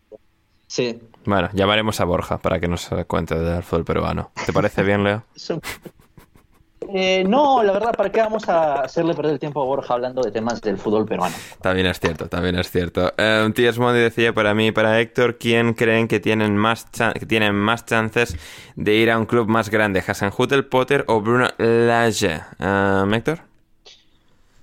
Eh, Creo que Hasenhutel. por, que- Creo. Sí, yo creo, yo, yo creo que Hasenhut el que más, Sí. si consideramos, eh, o sea, si sacamos un poco la ecuación, que imagino que Bruno, Bruno Lage es amigo de Méndez y puede acabar donde quiera. Sí. Pero, pero por, digamos, por méritos, por méritos como entrenador, yo creo que, que Hasenhutel, entre, entre que tendrá más mercado en, en Alemania en un momento dado si quiere, Bueno, y en que en la que Premier estás- tres de los del Claro, top lo 6 que son alemanes, ¿no? O sea, Claro, y, lo, y lo- también es verdad. Y lo que está haciendo con el Southampton, la verdad es que es bastante eh, impresionante. Eh, yo creo que puede ser el que más cartel tenga de los tres para, para dar un salto a un equipo mayor. mm, sí, sí, sí, coincido. Eh, también pregunta para ti, Javi, ¿Davidson tiene nivel para Logroñés? Eh, bueno, a ver, vaya pregunta de mierda. Acorde, acorde a ti es Monday. Bien, bien, No, va- vamos a la siguiente, no sé si tampoco tengo yo interés en detenerme en esto. Oscar Portugal, Leo, para ti, ¿qué te pareció el cambio de Arteta metiendo a Enquetia? ¿Daba el banquillo para algo más en el Arsenal? Yo creo que él, más que la entrada de Enquetia, le incomodó la, la salida de, de Emil. Y porque Emil estaba siendo quizás lo más peligroso del Arsenal en ese momento, entonces no tenía muchísimo sentido en sacar ah, al que estaba siendo el mejor jugador por, eh, por Eddie Enquetia, que la verdad no, no, no tuvo ningún impacto positivo, salvo alguna intervención con, con Tarkovsky. Y sí, la banca era muy pobre, básicamente todos eran menores a, a 20 años, de hecho el único, salvo Chambers, eh, que había tenido minutos este, con el Arsenal últimamente es Charlie Patino, que tampoco tuvo eh, una actuación muy brillante, aún falta quemar etapas, tiene que mejorar muchísimos aspectos, así que no, básicamente la, la banca era nula, no teníamos alternativas. Para, para ser un Arsenal Burnley, de hecho, Leo, o sea, me extraña que se jugase porque el Burnley lo de jugar poquito y el Arsenal últimamente también, así que... No, y además, eh, León, ¿no te dio la impresión de que Enquetia salió como con muy pocas ganas? Puede ser. Ah, También el hecho de que es un jugador que posiblemente esté entre sus últimos seis meses de, con- de- de- en el Arsenal de contrato, sí. Pues alguien, tendrá no- que impresionar para que, para que lo fiche, ¿no? Pero, pero sí, sí, sí. es- Es que yo creo que al mercado no le falta, ¿eh? Tengo entendido que al mercado no le falta. Ya, que ya han pero- querido pagar bien por él en verano y, y yo creo que no va a tener problema por ahí. En Inglaterra o en Alemania. Bien, bien, bien, estaremos Ah, atentos. cha- Va- Champion- Championships con el Newcastle lo tiene asegurado. Esteban García, para um, Javi, top 3 de bebidas espirituosas. Uf, eh, el ron, la primera, eh, me da igual que sea Brugal, Barceló tal. Eh, segunda, el Jagermeister. Y tercera, uf, es que a ver, vodka o ginebra, lo he bebido mucho, pero no me gusta. Pero, a ver, si la, a ver, si la cerveza o el vino cuentan, la pongo la primera, pero bueno, te voy a poner la tercera, te voy a poner calimocho. Madre mía, Javi, o sea, esto no es, esto no es buen ejemplo para la, la gente. No, no, no, pero Whisky, no deben probarlas. No deben probarlas, vale. Bien, bien, Me gusta el, el- el- eh, la, la puntillita para, para explicarlo. Eh, Leo. No, le, pregun- le, le preguntaba a Javi si tal vez algún whisky, algo. Yo es que whisky no lo he probado lo suficiente. Lo he probado evidentemente alguna vez, pero no he salido todavía de fiesta con whisky. Eso es demasiado para mí. Sí, sí. Ok, Muy ok, caro. Sí, sí, sí. Ah, muy bien, así que eso, con la, con la aclaración de Javi de que no, de que él lo prueba, pero que no lo probéis vosotros, gente. Em, para, para- Héctor, comida brasileña favorita, ¿quieres saber, Esteban? Eh, a ver, por supuesto creo que, que mi comida eh, brasileña favorita es una picaña con una buena barbacoa y tal. Ajá. Sí. Pero, pero luego pensaría que el, el feijão. El feijão Feijão. son eh, eh, alubias negras. Sí. No, no lo voy a comparar con las lentejas porque tampoco es plan, No, no, pero, pero bueno, se hace con... buen nivel, sí. Sí, sí, es un, un plato de cuchara y se suele comer con arroz y con farofa, que farofa es eh, ¿Droga? harina de mandioca. no, no, farofa, farofa. Bien, bien. Es harina de harina de mandioca y es un plato que se come junto. Farofa, harina, no sé yo si creerte. ¿eh? Bueno, es Brasil, lo que es Brasil. ¿A Arthur le gusta también? Bueno, Sí, sí, no no, sé, ta- mejor también es- estoy haciendo estas preguntas como si estuviésemos en Patreon, ¿eh? También, o sea, igual. No, claro, yo creo que los bares de lucecitas si tienen buffet seguramente. Em, ¿qué más tenemos? ¿Qué más tenemos? Eh, Esteban dice, para mí, Ander, la bronca por la derrota del Leeds se me pasó con la gran noche de NFL. Top 3 de jugadores de esta temporada en NFL. Eh, bueno, esto es bastante simple, porque sí, es decir, yo pues más o menos creo que los favoritos para ganar cada premio individual son eh, respectivamente los mejores. Aaron Rodgers MVP, a pesar del catastrófico partido de anoche en el que quedaron eliminados los Green Bay Packers. El mejor jugador ofensivo, entre comillas, que no sea el quarterback, básicamente, eh, Cooper Cup, el buen receiver de los Ángeles Rams. Estoy totalmente de acuerdo con Cooper Cup. Sí, Cooper Cup, sí, eh, creo que está ahí. Divo Samuel sería eh, quizás el tercer nombre en cuanto a otro jugador ofensivo, el que sería la principal alternativa a Cooper Cup como mejor jugador ofensivo que no es el quarterback. Em, en defensa, TJ Watt seguramente eh, va a ser el jugador defensivo del año y pues ese sería un poco el top 3. Rodgers, Cooper Cup, TJ Watt. Em, ¿Qué más tenemos? ¿Qué más tenemos? Bueno, es que ahora mismo eh, eh, Cooper Cup con Matthew Stafford está haciendo un poco de papilla con los, eh, con los Tampa Bay Buccaneers, ¿verdad, Leo? Mientras estamos grabando esto. Qué maravilla, Que sea. qué maravilla. Sí, sí, sí. 20 a 3 en mi link trucho en este momento. 20 a 3. Espectacular todo esto, ¿eh? Vamos, vamos por, Sí, por el Super Bowl, aunque le tengo miedo a los Niners. Y le tengo miedo a Brady aún, ¿eh? ya es verdad. Sí, sí, sí, pero bueno, eh, confiamos en esta segunda parte. Jorge Aro, para Leonardo, ya comiste ceviche con conchas negras bien negras. Esto de conchas negras bien negras, Leo, también, no sé, suena muy... O sea, me da miedo de preguntar qué es lo que significa, pero... Sí, sí, eh, puede ser una pregunta seria, como puede tener doble sentido. Así Sí, que no, tengo no miedo. está nuestro amigo Jorge Aro. De todas maneras, voy a responder esto de forma seria. ¿eh? Bien. A mí no me gusta el ceviche. No me gusta el ceviche. Ah, mira, bien, bien. Para nada. Bien, bien. Ajá. Entonces, eh, no- si, Héctor. si no te gusta, responde también de la otra forma, ¿no? Si no te gusta, diría yo que, que darle algo al pueblo. No sé, esto, de nuevo, esto como no es Patreon, no, no estoy seguro si quiero explorar ciertos caminos, en todo caso. Para Javi, ¿tener al calcetín británico tagueado en tu biografía te consigue más seguidores?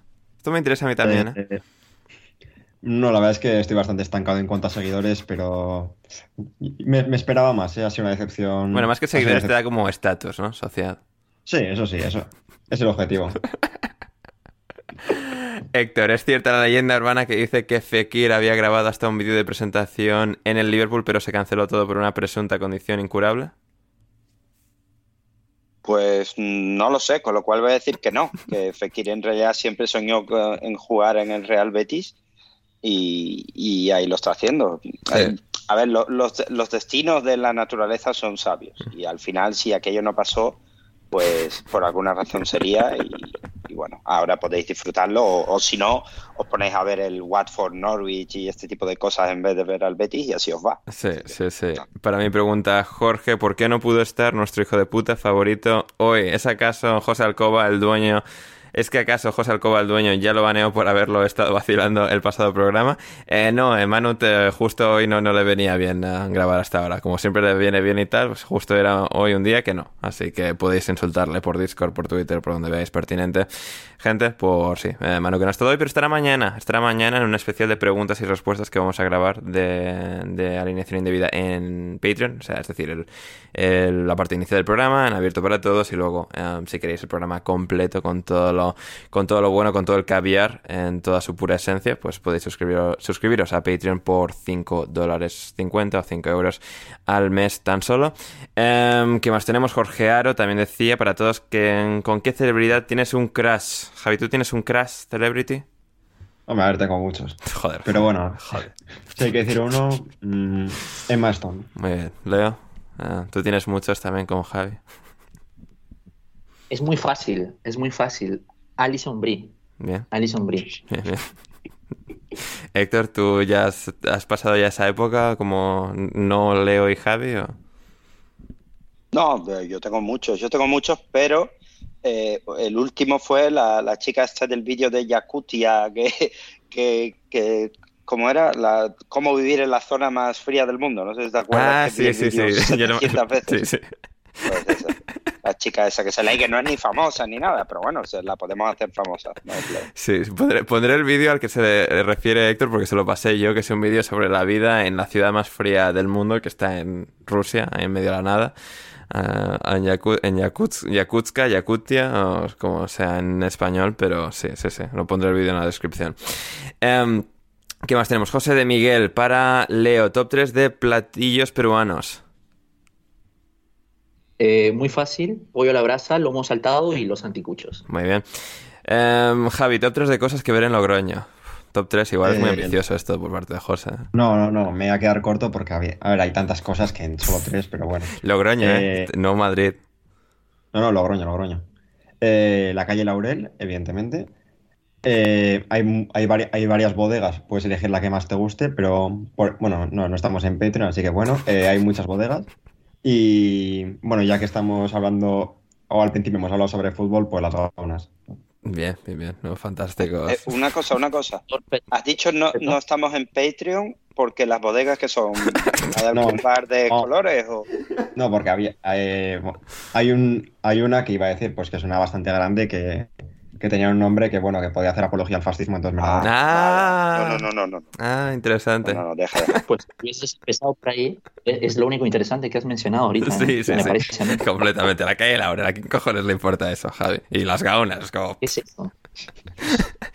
Em, ¿Qué más tenemos? Em, para Héctor, top 3 de tipos de sabores barra... O sea, tipos, sabores de té. Bueno, esta sí, esta sí es fácil, porque como no me gusta el café, pues el té, el té es lo mío, pues me gusta mucho, por supuesto, el, matcha eh, eh, japonés. Eh, me gusta mucho el té de, limón y, frutas así de ese, de ese tipo. y por último, a mí me gustan mucho los de canela y, manzana. Ah, Están bastante buenos esos. Sí, también molan, sí, sí, sí. ¿Qué más tenemos? Lander Aramberry para Javi. ¿Lo de Brian Hill al Barça es cierto? ¿Tan triste es el asunto?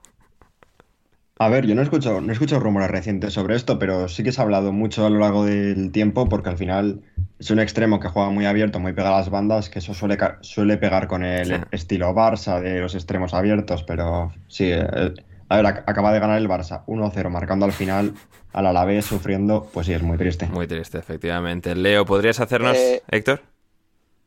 No, una pregunta. ¿Tiene esto algo que ver con que se esté dejando el bigotillo para sustituir a Dembélé? ¿Habéis visto, su ¿Habéis visto su bigotillo? Yo no me he fijado. A ver, voy a mirar. ¿No te has fijado? No me he fijado. Vuelve, y acércate a verlo, porque vamos. A ver, Lamentable. Brian Hill, a ver, Brian Hill, a ver. Am, a ver, que no, no me sale aquí. A ver si hay alguna foto del partido. Ah, uy, uy, sí, sí, sí. Uf, uf. Vale, vale. No, preferiría no haberlo visto. Em, continuamos. En este caso, para Leo, em, Lander quiere saber, ¿podrías hacernos una aproximación del fenómeno de El Niño? Bueno, haciendo eh, tributo a Michael Scott, voy a tratar de explicarlo como para un niño de 5 años, porque tampoco podría explicarlo mejor.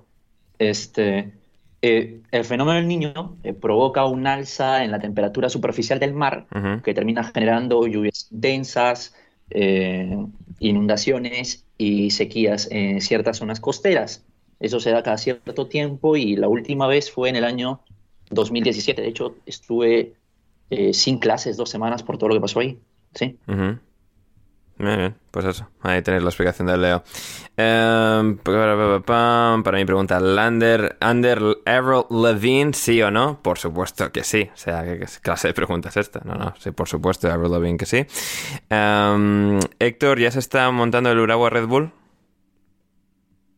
Muy buena pregunta, sí señor, Mi- mis felicitaciones a Lander. Eh, a ver, yo mandé unos emails, ¿eh? no os voy a engañar, Ajá. Pero No no, he conseguido encontrar todavía eh, quién está al cargo de esto y Ander no, no me está ayudando, pero el proyecto, a ver, yo creo que no tiene ninguna fisura. Eh, No, no. Intentaré, los tengo en Instagram y eso, a ver si les escribo o le pediré a mi señora que me lo traduzca al, al japo o algo y a ver si les ponemos en contacto y ya de ahí, pues, a dominar el fútbol mundial.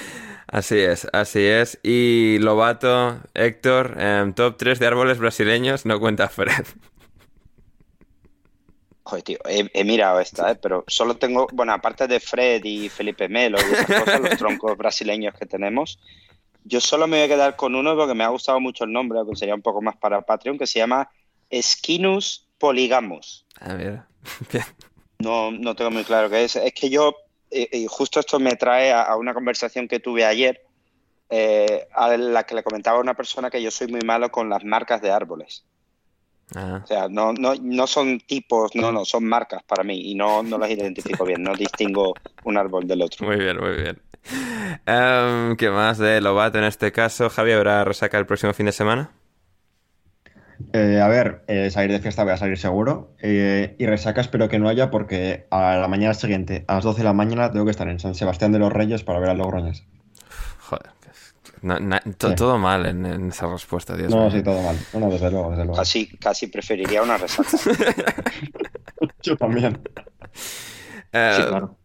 Y para Javi también, y para Javi también, eh, Manu quiere saber a qué se debe la mala racha en las discotecas. Cuéntanos, nos dice Manu. Javi, quiere saber. Eh, a ver, eh, a ver, hay muchas causas. eh, una de ellas, pues, puede ser eh, cómo me sienta el alcohol. Eh, otra puede ser, bueno, respecto a la noche anterior, eh, que bueno, al final sí que hubo suerte, pero eh, el ratio hombres-mujeres no era favorable. Y pff, tampoco hay, tampoco hay mucha más causa que yo conozca, si no, pues ya le hubiese puesto remedio. Madre mía. Em, Juan Di, para todos, ¿hay Premier o no hay Premier? Em, Leo, no, no. O sea, todo lo ha ganado el City. No, Sí. no hay. No hay. Em, Javi, ¿hay o no hay? Eh, no. Héctor. No, ahora hay un parón hasta el día 8. efectivamente, efectivamente. Para em, Javi, si tuvieras que elegir entre casarte con Manuel Sánchez o hacerte ab- abonado perpetuo del Real Madrid, ¿qué elegirías? A ver, la duda ofende. Eh, a ver, siendo abonado del Madrid no está mal, joder, pasa un partido de Primera División eh, to- todos los fines de semana y, a ver, aunque yo vaya a animar al otro equipo, pues al menos veo, veo fútbol. Bueno, como, como la afición del Madrid, ¿no? En realidad. O sea, Sí, puedes pitar a los, a los, a los locales. sí. Ah, que no se me enfada la gente del Madrid, ¿eh? Que traemos aquí a todos madridistas todo el rato. Un, un pequeño, un pequeño chascarrillo no, nunca viene mal. Por data, para ti, Javi, top 3 de Pokémon. Eh, ostras, eh, a ver, Infernape y Rayquaza sin duda. Y luego un tercero, mm, uf, pues igual, ¿Cu- ¿Cuál, eh, cuál has dicho? ¿Ra- ¿Raycaza y quién más? Infernape. Ah, Infernet, vale. ¿Y cuál es el tercero? Y Pues creo que lo dijiste tú eh, cuando te lo preguntaron, pero coincido con Milotic. Milotic, bien, bien, bien. Sí, sí, gran Pokémon Milotic. Sí, y la eh, pre-evolución de Milotic es Fibas, que es un Pokémon asqueroso, lamentable, un puto pez de mierda que se convierte en un dragón marino majestuoso. Em, Héctor, top 3 de catedrales de España. ¿Quieres saber, Juan Di? Em, Burgos, eh, Santiago de Compostela y Sevilla. Muy bien. Y para Leo Carrillo, Keiko o PPK, top 3 de virreyes del Perú. A ver, a ver, a ver, a ver. Primero, este, pone Carrillo y yo lo primero que hice fue pensar en André Carrillo, el jugador de la selección peruana, pero creo que por el contexto, con Keiko y PPK se refiere a Pedro Castillo, el actual ah, presidente del Perú. Sí, sí, vale, sí, sí, sí. Mal, Juan. Hay que... O igual quiere que elijas entre André Carrillo, el futbolista, y los otros dos, no lo sé. No creo que sería muy fácil. Sería muy fácil. Yo escojo André Carrillo sí o sí, pero entre esos tres, Castillo, Keiko y PPK, me quedo con Pedro Castillo. Muy bien, muy bien. ¿Y Virreyes del Perú? Lo de los Virreyes.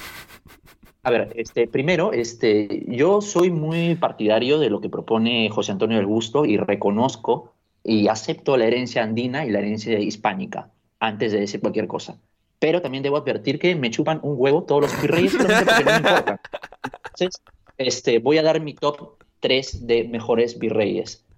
Pues seguramente el primero sea José Fernando de Abascal, que fue el que tuvo que lidiar con las primeras este, rebeliones en el Perú, en, ya en al inicio del siglo XIX. Eh, también José de la Serna, porque fue el último, eh, fue, prácticamente entró y empezó la declaración de independencia de San Martín y tres años después la batalla de Ayacucho para culminar con todo esto.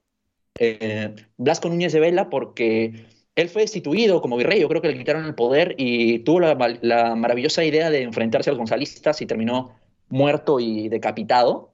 Y eh, el mejor, que sí lo dejé aparte, fue este Manuel Yamat, que tuvo algunas, este, tiene, algunas de sus obras aún tienen peso en la Lima que tenemos ahora, y principalmente se debe a la, a la Iglesia de las Nazarenas, que es eh, el lugar donde se encuentra este Señor Dos Milagros, que te acuerdas que te comenté algo el turrón y una manifestación religiosa que es muy popular acá en octubre.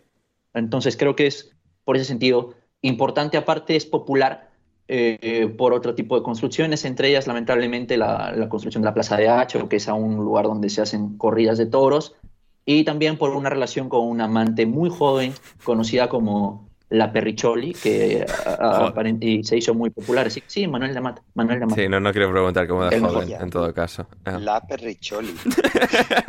la, per... la Perricholi. Un mote de, de, Aida o de algo así, o de la que se avecina. Sí, sí, sí, Te iba a preguntar si el PPK es un grupo de música.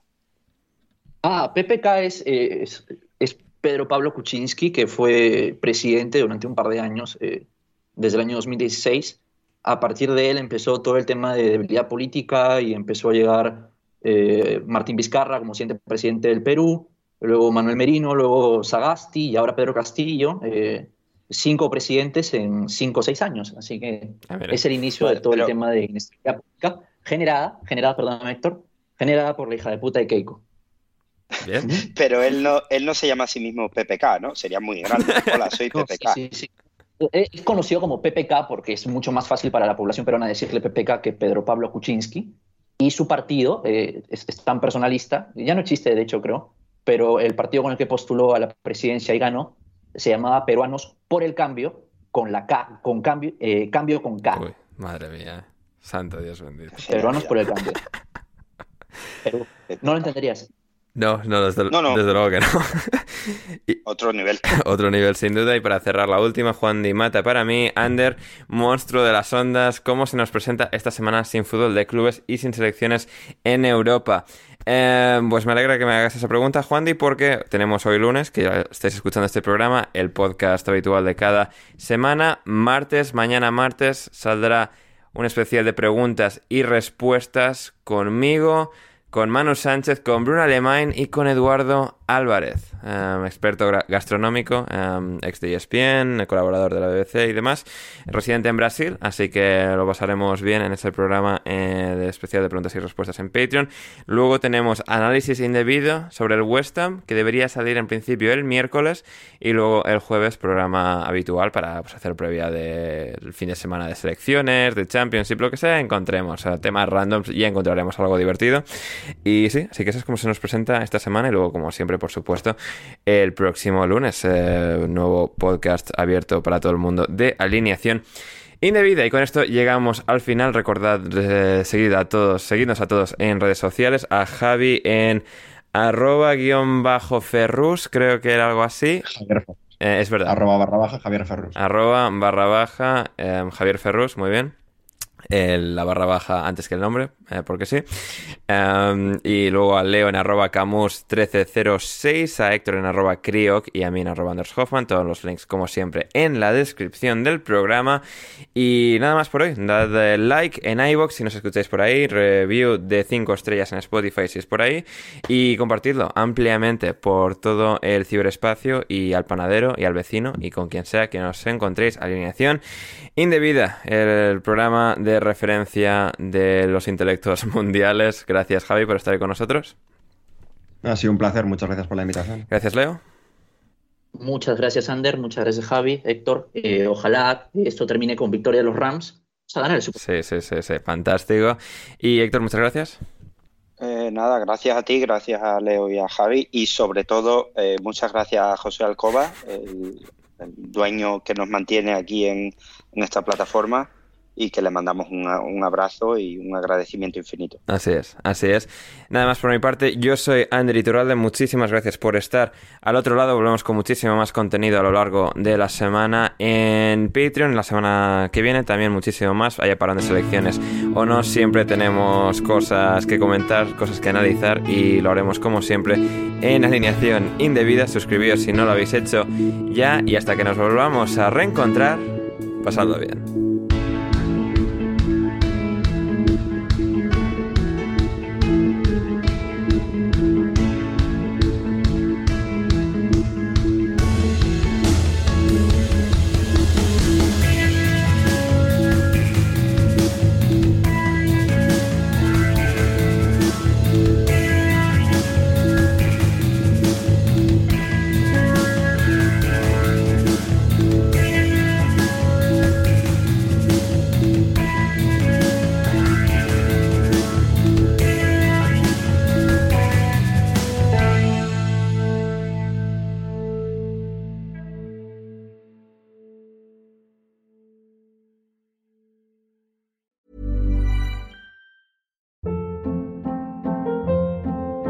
Hold up. What was that? Boring. No flavor. That was as bad as those leftovers you ate all week. Kiki Palmer here, and it's time to say hello to something fresh and guilt-free. Hello Fresh. Jazz up dinner with pecan-crusted chicken or garlic butter shrimp scampi. Now that's music to my mouth. Hello Fresh. Let's get this dinner party started. Discover all the delicious possibilities at hellofresh.com.